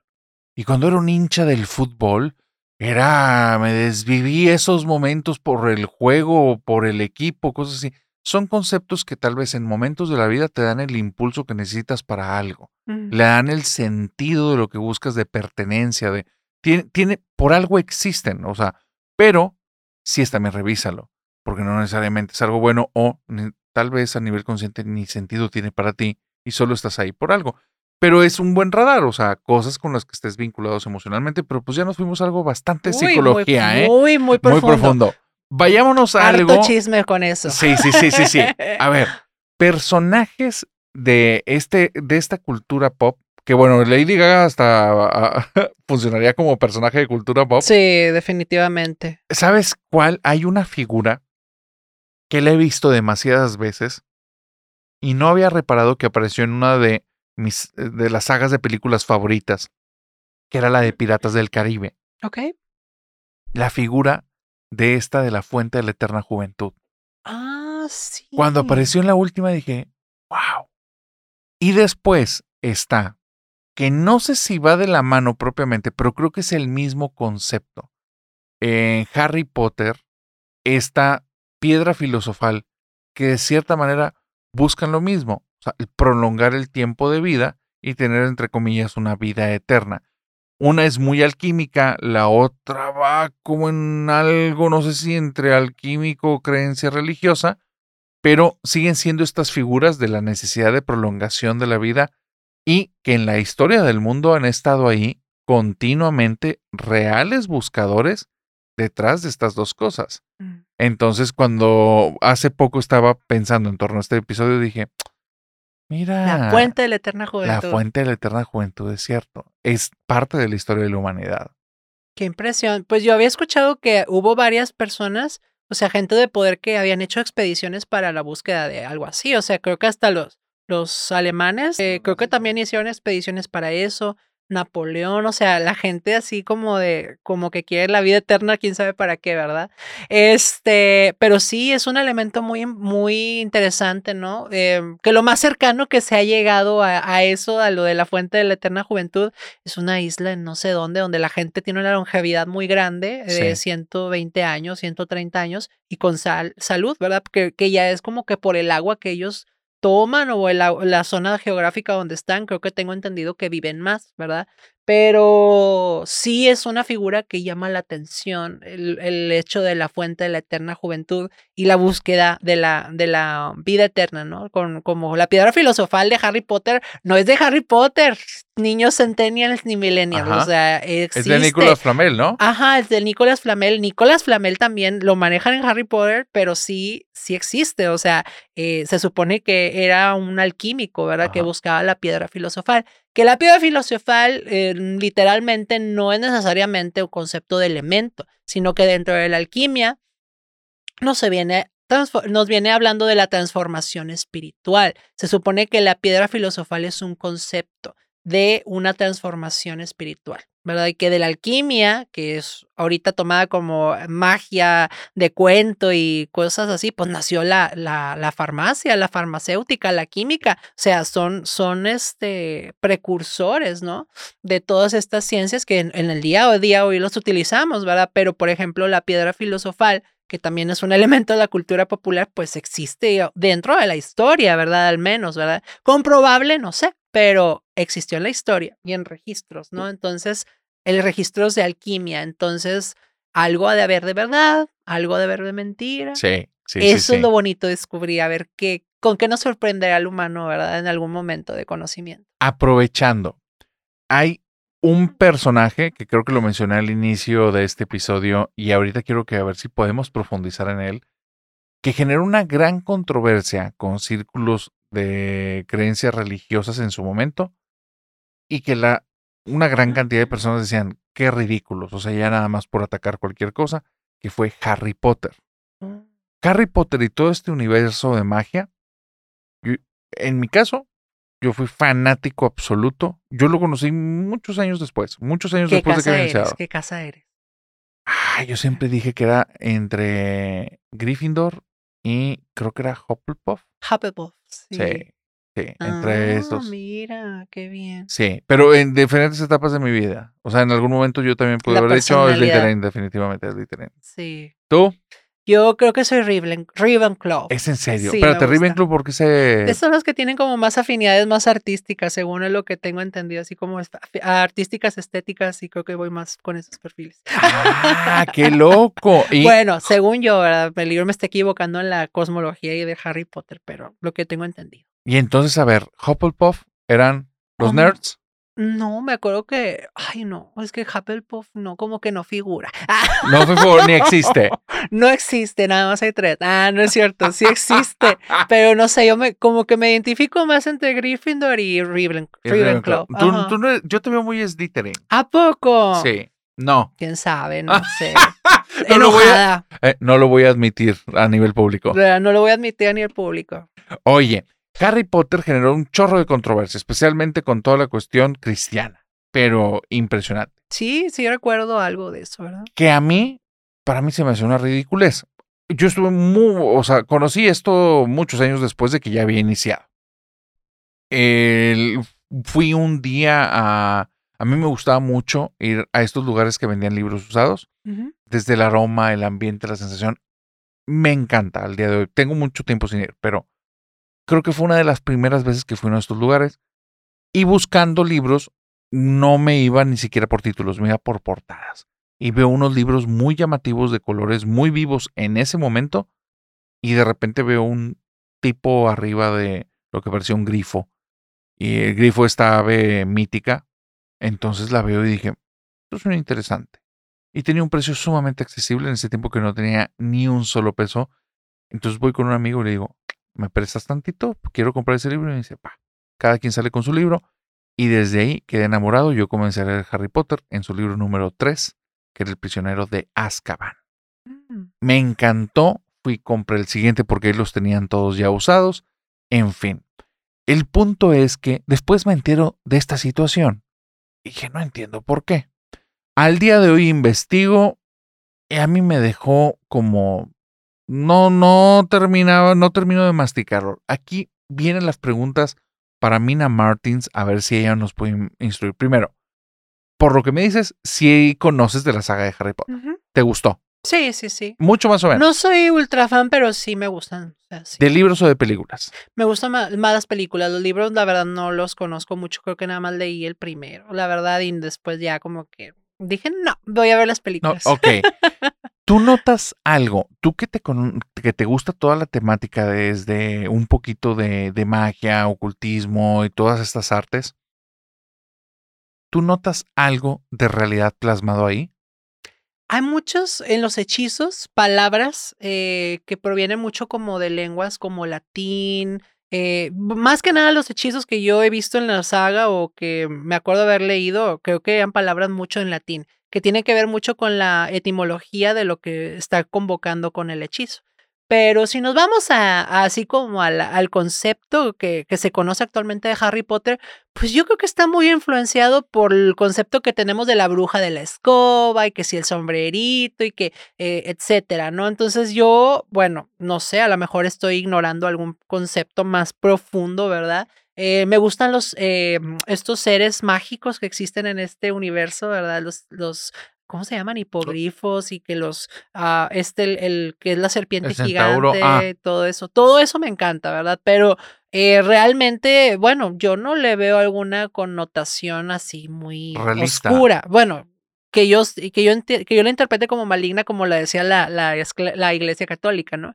Solo que a la iglesia pues le movió mucho de que un niño que estudie brujería pues sea tan popular, ¿no? Era como, van a ser sus hijos brujos y no sé qué tanta cosa, ¿no? Yo, yo bueno, yo al menos en esas edades cuando salió Harry Potter pues lo veía muy como, pues inocente, ¿no? Así como te gusta toda esta onda de brujas y ah, hechizos y magia, eh, pero no con un trasfondo así de oscuro, no sé, ¿tú tienes algo así que, que No. sea como relacionado con, con Fíjate eso? que me, me daba cuenta, y con esto les digo, o sea, yo soy más creyente del pensamiento crítico, más creyente de te- tener un criterio formado. Yo sentía que todo Harry Potter eran decir algunas palabras que eso funcionaban de hechizos. Jamás te describía nada de cómo se movía algo, qué tenías que preparar, simbologías específicas de qué mover. No. Si no te describía nunca en un libro, porque ni siquiera creo que gráficamente en las películas que te mostrara alguna simbología que tuviera un trasfondo que se utilizara para un ritual. Yo siento que era una de aventuras con la excusa de magia. Y psicología, ¿no? La psicología de Harry Potter de crecer sin sus papás y eh, con y- los tíos y todas esas circunstancias. Yo lo veo más por ese aspecto, ¿no? Totalmente, exactamente. El, el- el haber visto a los tíos, cómo lo trataban, y eso lo va formando para que sea empático de cierta manera, pero al mismo tiempo tener estas situaciones sociales. Eh, eh, me, me gustaba y al final siento que me impactó muchísimo más ver en el nombre del viento que ahí sí te está describiendo santo y seña de un montón de cosas y te habla de todo eso, pero ahí está totalmente oculto y acá cuando era, pues no, es que no te habla de eso, o sea, nada más te plantea un mundo mágico y el uso de una varita y entonces hizo el movimiento de la varita y apareció una luz. Sí, Ah, ok. yo siento que Harry Potter es como la versión muy inocente del mundo de las brujas. Lo que te decía, los conceptos de bruja, que si la escoba, que si sombrerito picudo. Y, y el clásico. Ay, muy clásico, ¿no? Se me hace más, más todavía con trasfondo, por ejemplo, la película esta de Jóvenes Brujas o The Croft, creo que Ah, se bueno, llama. Es Bueno, así.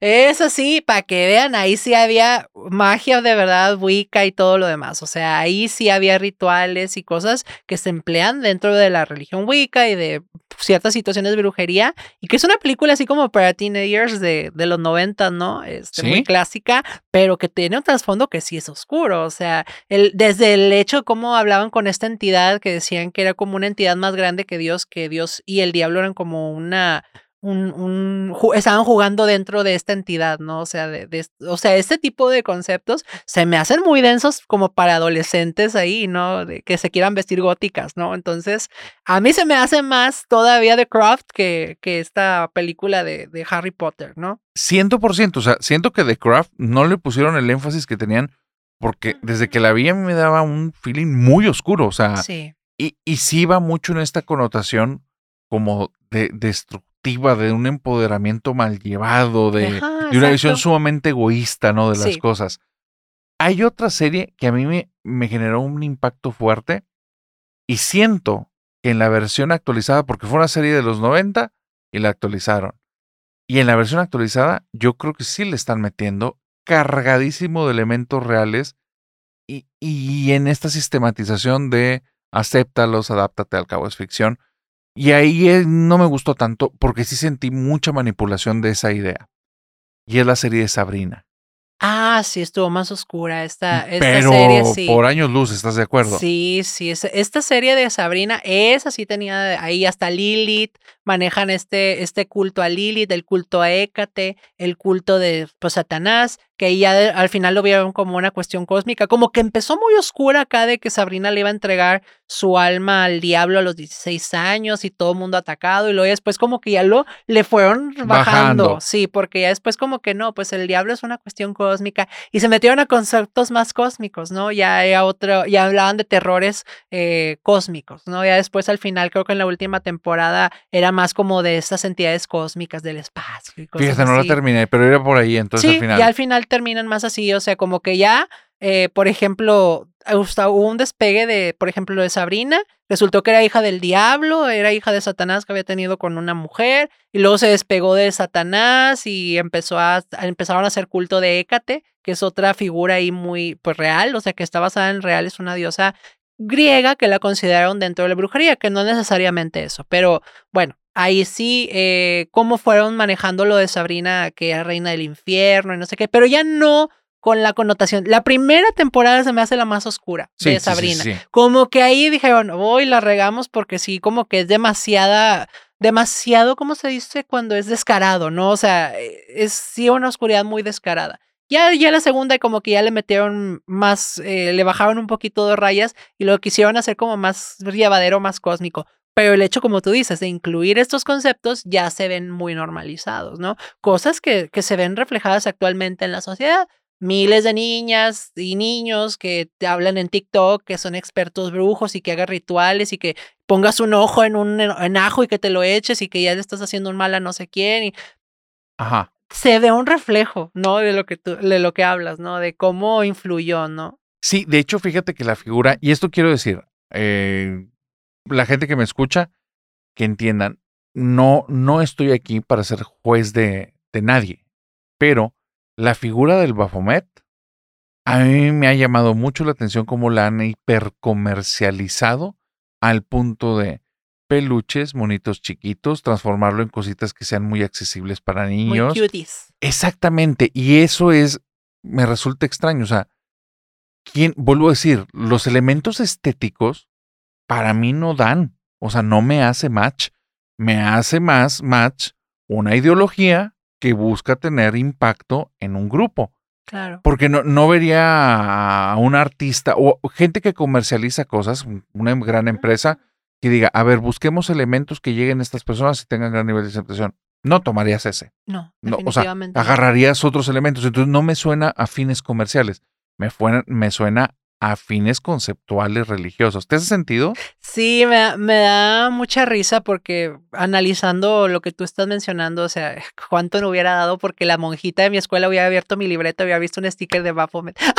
a ver Ajá. qué cara ponía, me hubiera encantado, pero eh, son cosas que yo digo, en mi tiempo un, pelufe, un peluche de Baphomet no era posible, o sea, sí me explico. Sí. Digo, no soy tan antigua, ¿eh? O sea, me refiero a que en mi niñez, o sea, yo soy de Peppa Pig para acá, Sí. disculpen. Este, entonces, eh, ¿cómo se llama? No eran conceptos que estuvieran tan libre a la venta, o sea, estos pins de Baphomet o cosas de, ¿cómo se llama? La cruz invertida, que ya lo- pues los vemos normalizados, ¿verdad? Hasta cierto punto, ¿verdad? No todos los sectores, pero...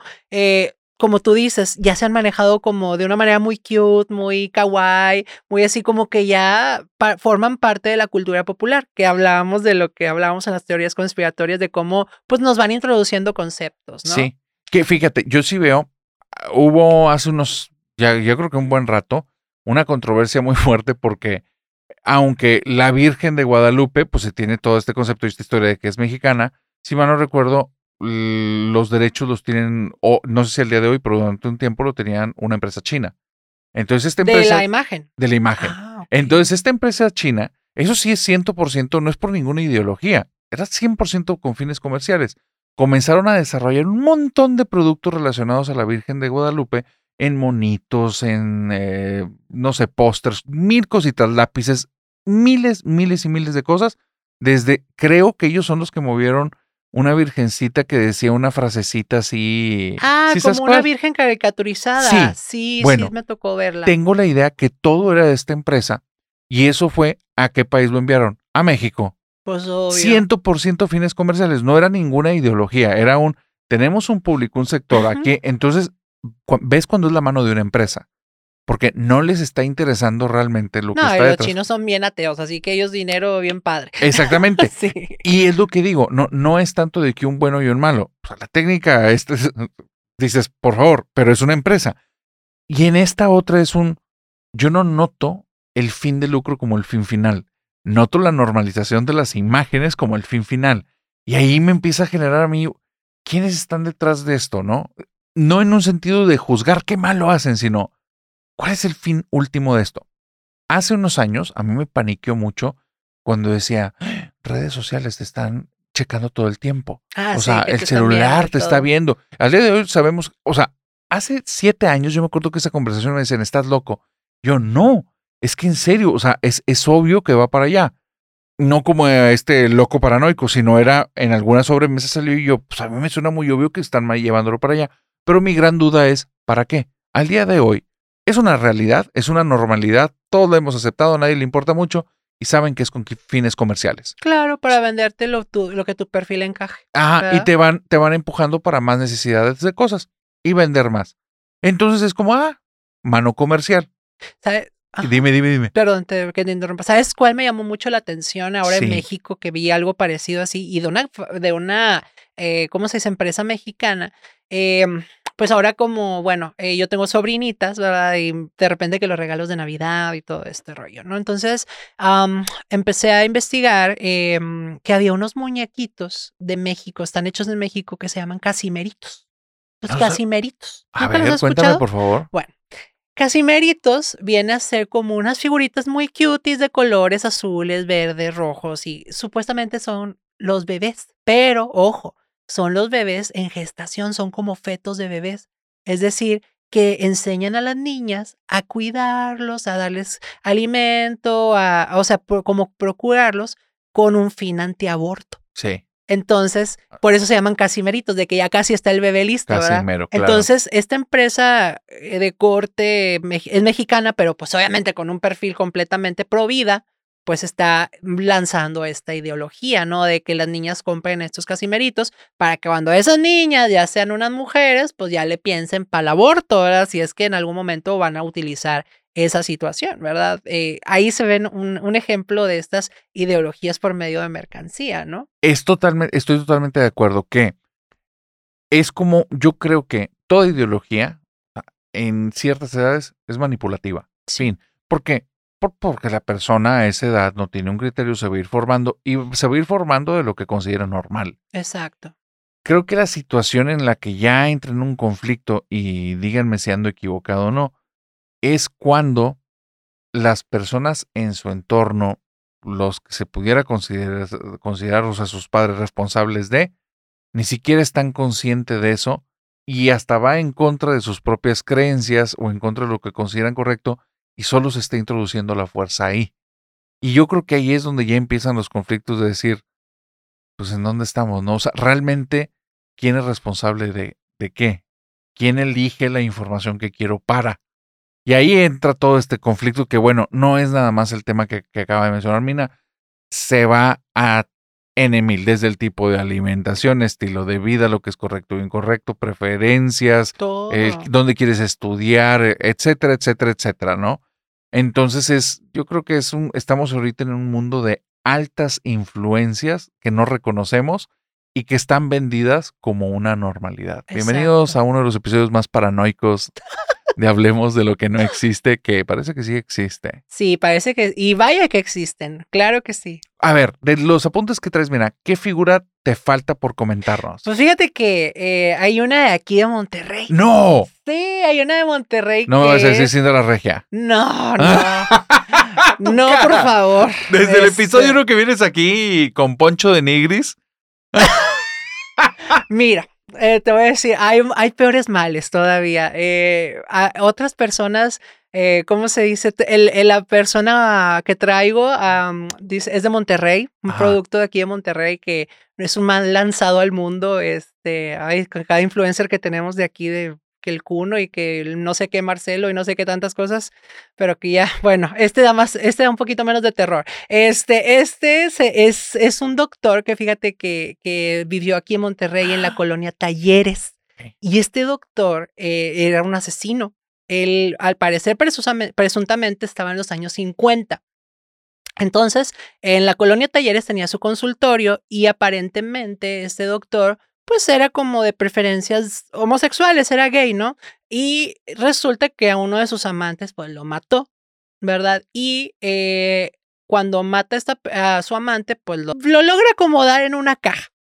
Mm, lo desvive y lo cambia las proporciones. Ajá, lo da en una, en una, en un recipiente adecuado a su tamaño, bueno, no tan adecuado y lo acomodó, ¿no? Entonces, este doctor era una persona con una precisión tan grande y, y con una inteligencia tan sagaz que eh, pues él mismo terminó concesando el crimen porque si no, no lo iban a pescar, que fue el que inspiró el, a Hannibal Lecter.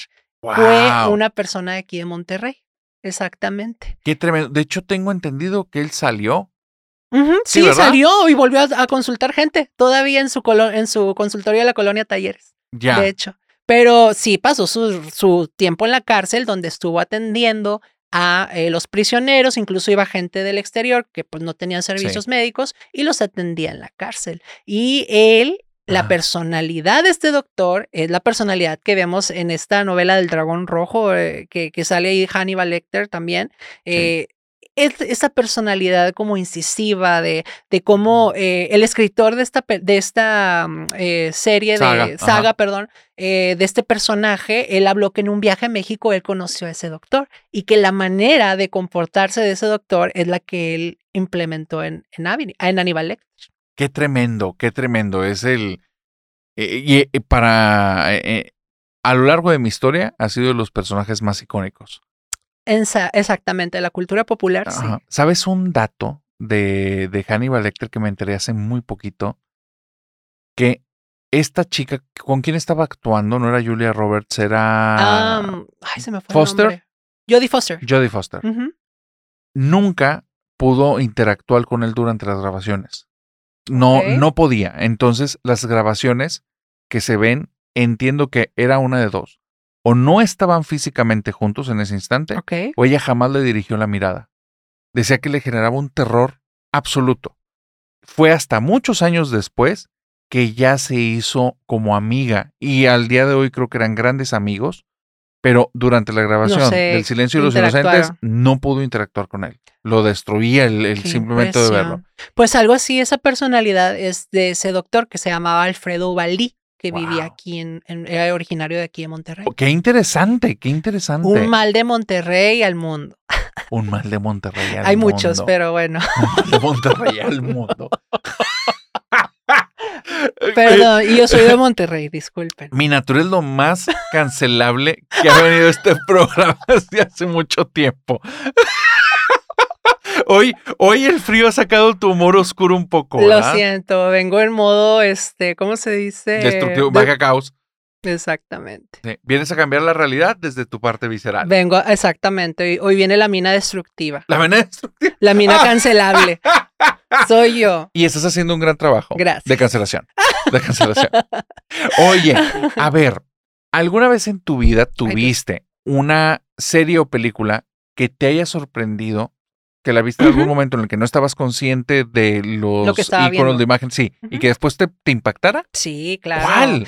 Fíjate que hay una película muy buena eh, del 2009 que yo me la topé en el cable de mi abuelita, no sé, así que estaba cambiándole y de repente me la topé, pero el nivel de violencia fue tan grande que yo la voy a ver, pero me quedé traumada. Esa película se llama Mártires y es francesa. Qué fuerte. sí. Del 2009. Me parece que no, yo me- 2007, 2009, pero sí, es- pues yo estaba, no me acuerdo, primaria, no, no sé, ni me acuerdo, ¿verdad? estaba en esas, en esas épocas de muy joven.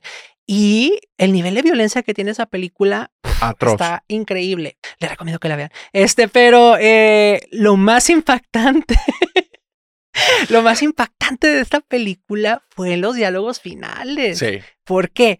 Porque hablaba de una secta que buscaba, por medio de martirizar personas, entablar un contacto con el más allá.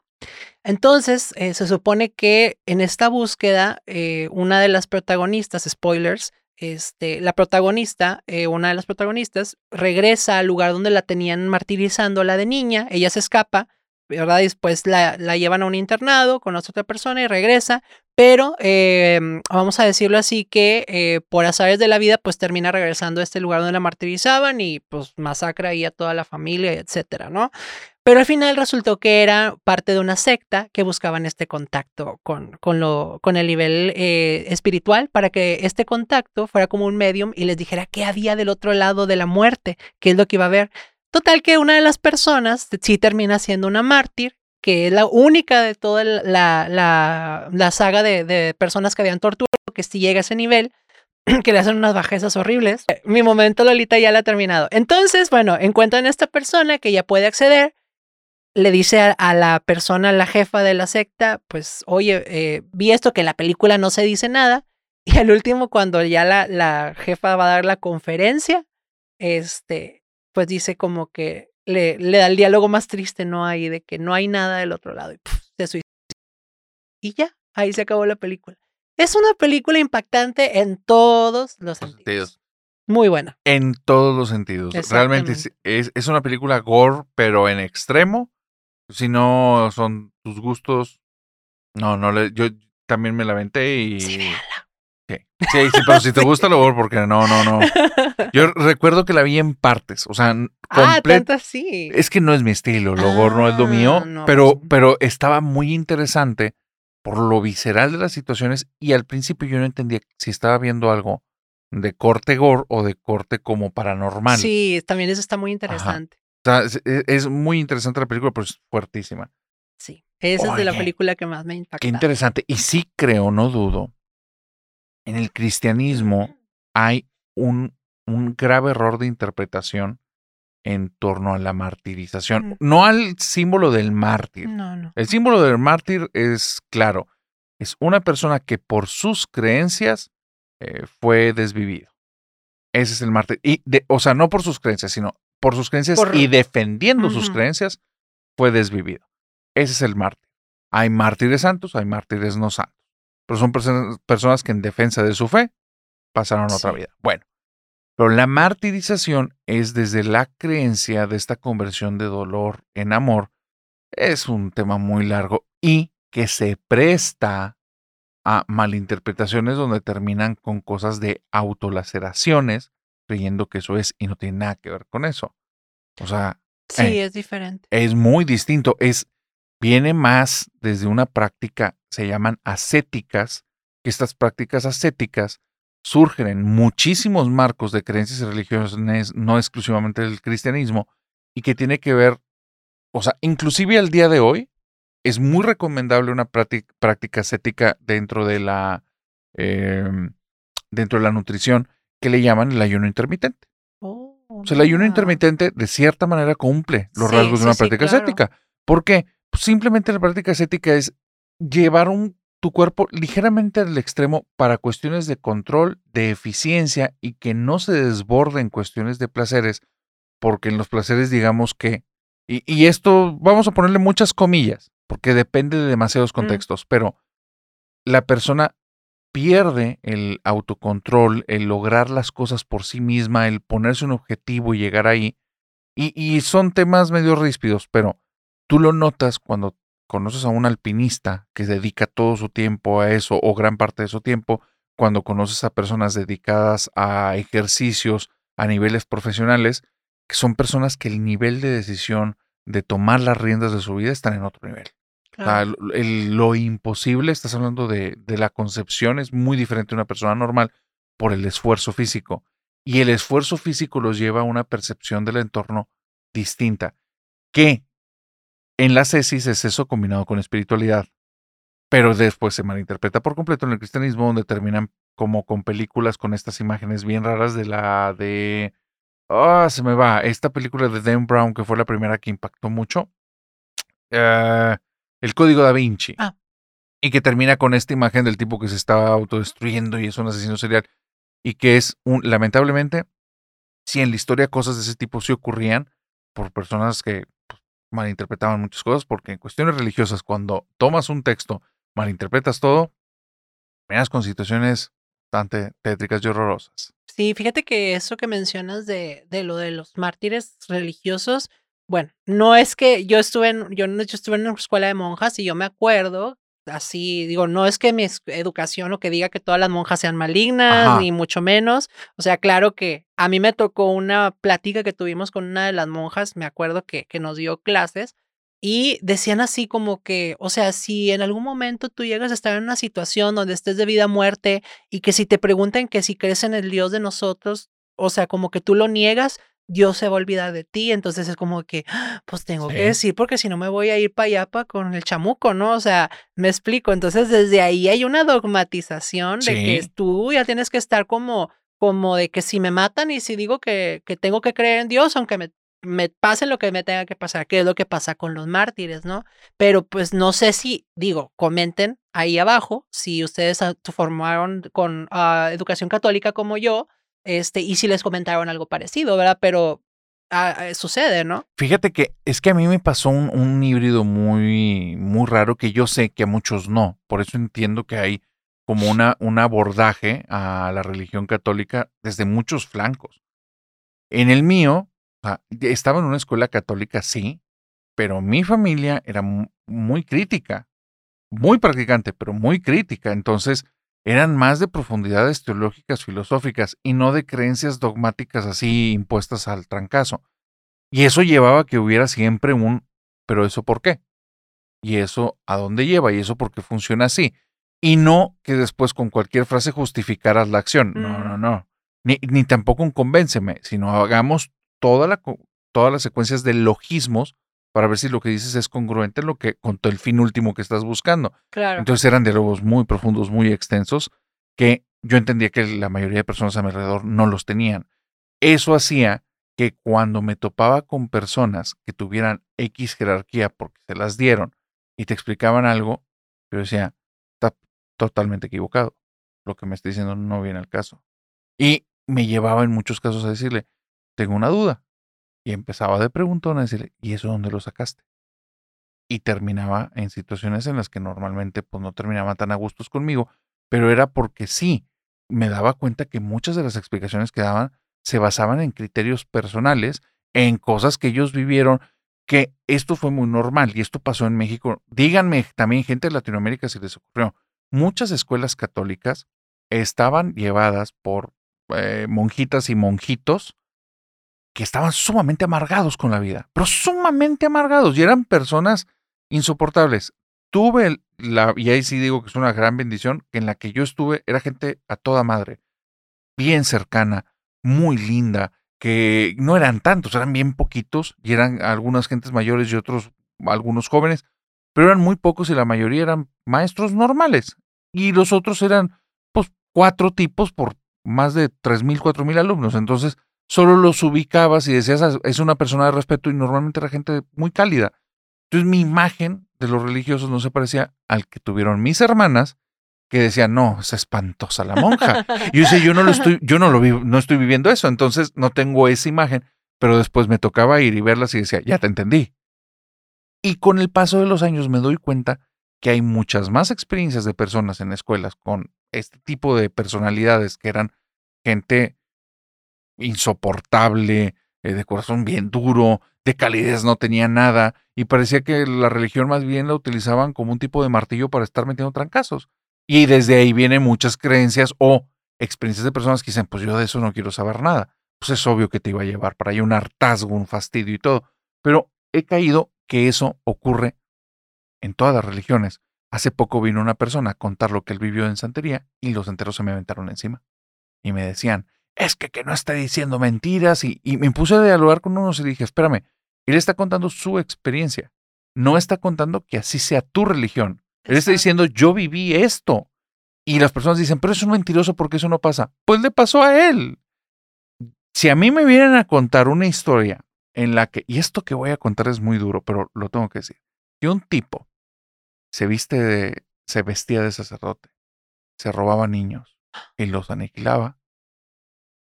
Hace muchos años mucha gente se rasgaría las vestiduras y diría, "¿Qué- ¿de qué estás hablando? Y sabemos que existió el monstruo, que era Garabito, y él hizo eso. Y no era un sacerdote, era un tipo que entendiendo que estas figuras nadie las cuestionaba, se vistió, visitaba escuelas durante mucho tiempo, creo que en los años 50 o 60, y hubo muchos niños víctimas de él. Entonces, a lo que voy es que pues, parece una ficción, pero hay muchas realidades que superan a la ficción. Entonces, en Hablemos de lo que no existe, hablamos de lo que no existe. Tal vez esto nunca pasó, pero las experiencias de cada uno, aunque contradicen los dogmas de las fe y de las religiones, si son experiencias veraces, ve- verídicas, cosas que ocurrieron, pues ahí están. Exactamente. Hay que lidiar con eso y ver de qué manera lo podemos llevar a algo y no tanto atacar a la víctima ¿no? de la situación. ¿Qué Así opinas de es. esto? Está muy loco, Pues ¿no? que de las escuelas católicas salimos las peores personas. No, No, no fíjate, es fíjate que he escuchado, no, no, Bueno, ya, ya, yo lo que- pondría, sí, sí, Pero sí. salimos personas, o sea, de interesantes. O sea, también hay gente que, digo, compañeros de mi escuela que todavía siguen con las mismas, el mismo ciclo, las mismas Las cosas, mismas ¿no? Todavía, muy respetable, claro que sí. Digo, pero Sí. también salimos ovejas raras ahí como yo, que medio locas, medio locos también. Ajá, gracias. Este, también, hay de todo interesante, ¿no? Pero estas experiencias, eh, ¿cómo se dice? Religiosas, pues sí dejan una, una marca muy importante, cómo vive cada quien, eh, desde qué ángulo vive cada quien, ¿no? Oye, es que al, al grado que ambos, digo, en este caso no, no, no puedo hablar por ti, pero noto cómo la parte espiritual religiosa sigue teniendo una relevancia. Sí, todavía, ¿no? Pero Mm. pues eh, yo creo que ya va cambiando mucho el mundo. Ahorita ya trae la gente más, los niños jóvenes traen otro chip muy raro. Ya ni siquiera les entendemos con esto ahora que salió del, del eh, ¿cómo se llama? Skibidi, Toilet. ¿lo Ah, has es visto? impresionante. Oh, por cierto, viste la de acabo de ¿verdad? ver, sí, ¿lo viste? Estuvo increíble. Yo de que me quedé, ¿es en serio que será eso? ¿Será? ¿Se puede contar? No, ¿verdad? no, no, no, Ah, no, bueno, no, no. Vayan a ver el video. Sí, Mire, vayan al video de Dross eh, que, habla, que habla del origen de Skibidi Toilet. Está muy bueno, muy, muy, muy bueno, bien oscuro, así como les gusta, por eso están viendo esto. Sí, sí, claro que sí. De hecho, quiero decirles algo para la gente que son muy poquitos, pero para ellos les voy a dar este espacio y les voy a explicar algo que no saben. Las personas a las que me refiero son los que dicen, ¿por qué no hablan de las cosas así abiertamente sin miedo? Ok. ¿Qué te importa? Ah. ¿Qué te importa si no las quiero hablar así? ¿Verdad? Por favor, pidan a Mina Dios mío, Martins. o sea, ¿qué te importa? ¿Qué te- Para que vete a otro canal. Vete a otro canal. ah, Que hablen sin miedo. En este tenemos miedo todo el no, tiempo. pues no es miedo, es que simplemente tiene uno, que ser, ah, ¿cómo se dice? Neutral. No puedes tú estar como a favor ni en contra de una situación en específico. eh, así Sí. como hay creencias, si él quiere creer en Satanás, que crea en eso y que lo disfrute. Muy bien. Si quiere creer en Dios, en el Dios católico, en en, Buda, en Ganesha, mm, la de la destrucción, Kali, que crean cuál es el problema. Aquí no hay bien ni mal. Esto es un espacio de plática, de, de charla, de, de entender. No es un, no, aquí no, no van a salir este, ¿cómo se llama? Gente satánica, ni mucho menos. No, no, no se trata de influenciar. Se trata de que todos conozcamos nuestros puntos de vista y vivencias, así como de todos los invitados que han habido aquí muy interesantes y que cada quien trae su, su aporte, ¿no? A este podcast. Totalmente. Y que sepan también la censura que nos ponemos, porque aquí ya lo han visto en los videos, se omiten cosas. Pues no sé si te diste cuenta, pero es que sí las platicamos, o sea, sí las dialogamos, nada más que en una postproducción se toma la decisión que eso no puede salir, no tanto porque te pueda dañar tus oídos, es porque hay una probabilidad hasta el cielo que el tumben el canal. Y si nos tumban el canal ya no hay nada. Entonces es una decisión que se puede volver sencilla. Digo esa palabra o esa frase y pierdo todo o no. Y bueno, la decisión creo que es muy obvia. Pero es que esto ocurre. Hay una, aunque no se pueda hablar, hay una censura de parte de los medios que está ahí. Y es muy de intuición, muy de que vamos desarrollando esto en el medio. A mí me encantaría un canal en el que no tenga censura alguna y platiquemos con prudencia, pero platiquemos. Pero no, no Pero qué existe el así. chistoso, ¿no? La doble moral, o sea, el Skibidi Toilet a todo lo que da en todo el mundo, y pero censuran una palabra. Dios mío, no. O Es sea, correcto. No, no, Es no está congruente. ¿verdad? Pero es, un, es una situación en la que dices, no te pelees con eso. Porque Exacto. e- es como, son como todas estas situaciones que traemos. Simplemente es, ahí está. Así Entonces, ¿para es. qué me pongo a darle vueltas a algo que no voy a terminar cambiando yo? Tal vez la gente al escuchar este podcast le pique tanto eso que se empiezan a armar en grupos y hagan algo. Pero desde una sola persona y una sola trinchera, no. Aquí este podcast solo pone esa semillita de curiosidad para que ponte a indagar más y te vas a dar cuenta de cosas locas. Pasemos un rato agradable. Entre todos disfrutemos la charla. Tómense su cafecito mientras nos escuchan, este, su pizza en la noche fría de, de, no sé, de un viernes y disfruten, ¿no? Es, de eso se trata esto. Última pregunta del podcast antes de terminar, y esto es para ti, querida familia nocturna. Por favor, vente a YouTube o de... Si en la plataforma en la que estás te lo permite, ponlo ahí. ¿Qué haces mientras ves Hablemos de lo que no existe? Cenas, estás dormido y te lo pones con los audífonos y hace, eso es lo que ayuda a dormir.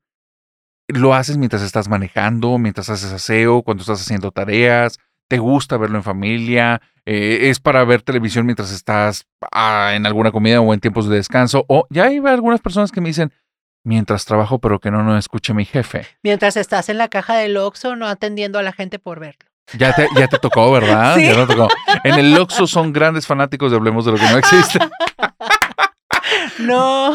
Nina, ¿cómo te la pasaste? Muy bien, gracias por la invitación. Muy, em, ¿cómo se dice? Ah, fluido el tema. Tocamos temas también que estaban fuera de la temática, pero qué genial, ¿no? Cuando pasa eso, yo creo que es- está muy padre y enriquece mucho el programa, ¿no? Fíjate que para mí, el, ya cuando hay una persona con la que hacemos, o sea, una amistad, un vínculo, Gracias. es normal que iniciamos con el tema A y terminamos en ZW. Sí. Entonces, espero que hayan disfrutado de este episodio tanto como yo. Mina, te agradezco mucho. ¿Dónde te pueden seguir? Pues en Instagram estoy como Mina is Art, soy artista plástica, tarotista. Pueden seguir mi trabajo y pues a sus órdenes, cualquier cosa. Ya saben que el siguiente episodio, si les gusta teorías de conspiración con Mina, nos los ponen en comentarios. Nos vemos en el siguiente episodio. Que pasen bonita semana y que tengan dulces pesadillas. Bye bye.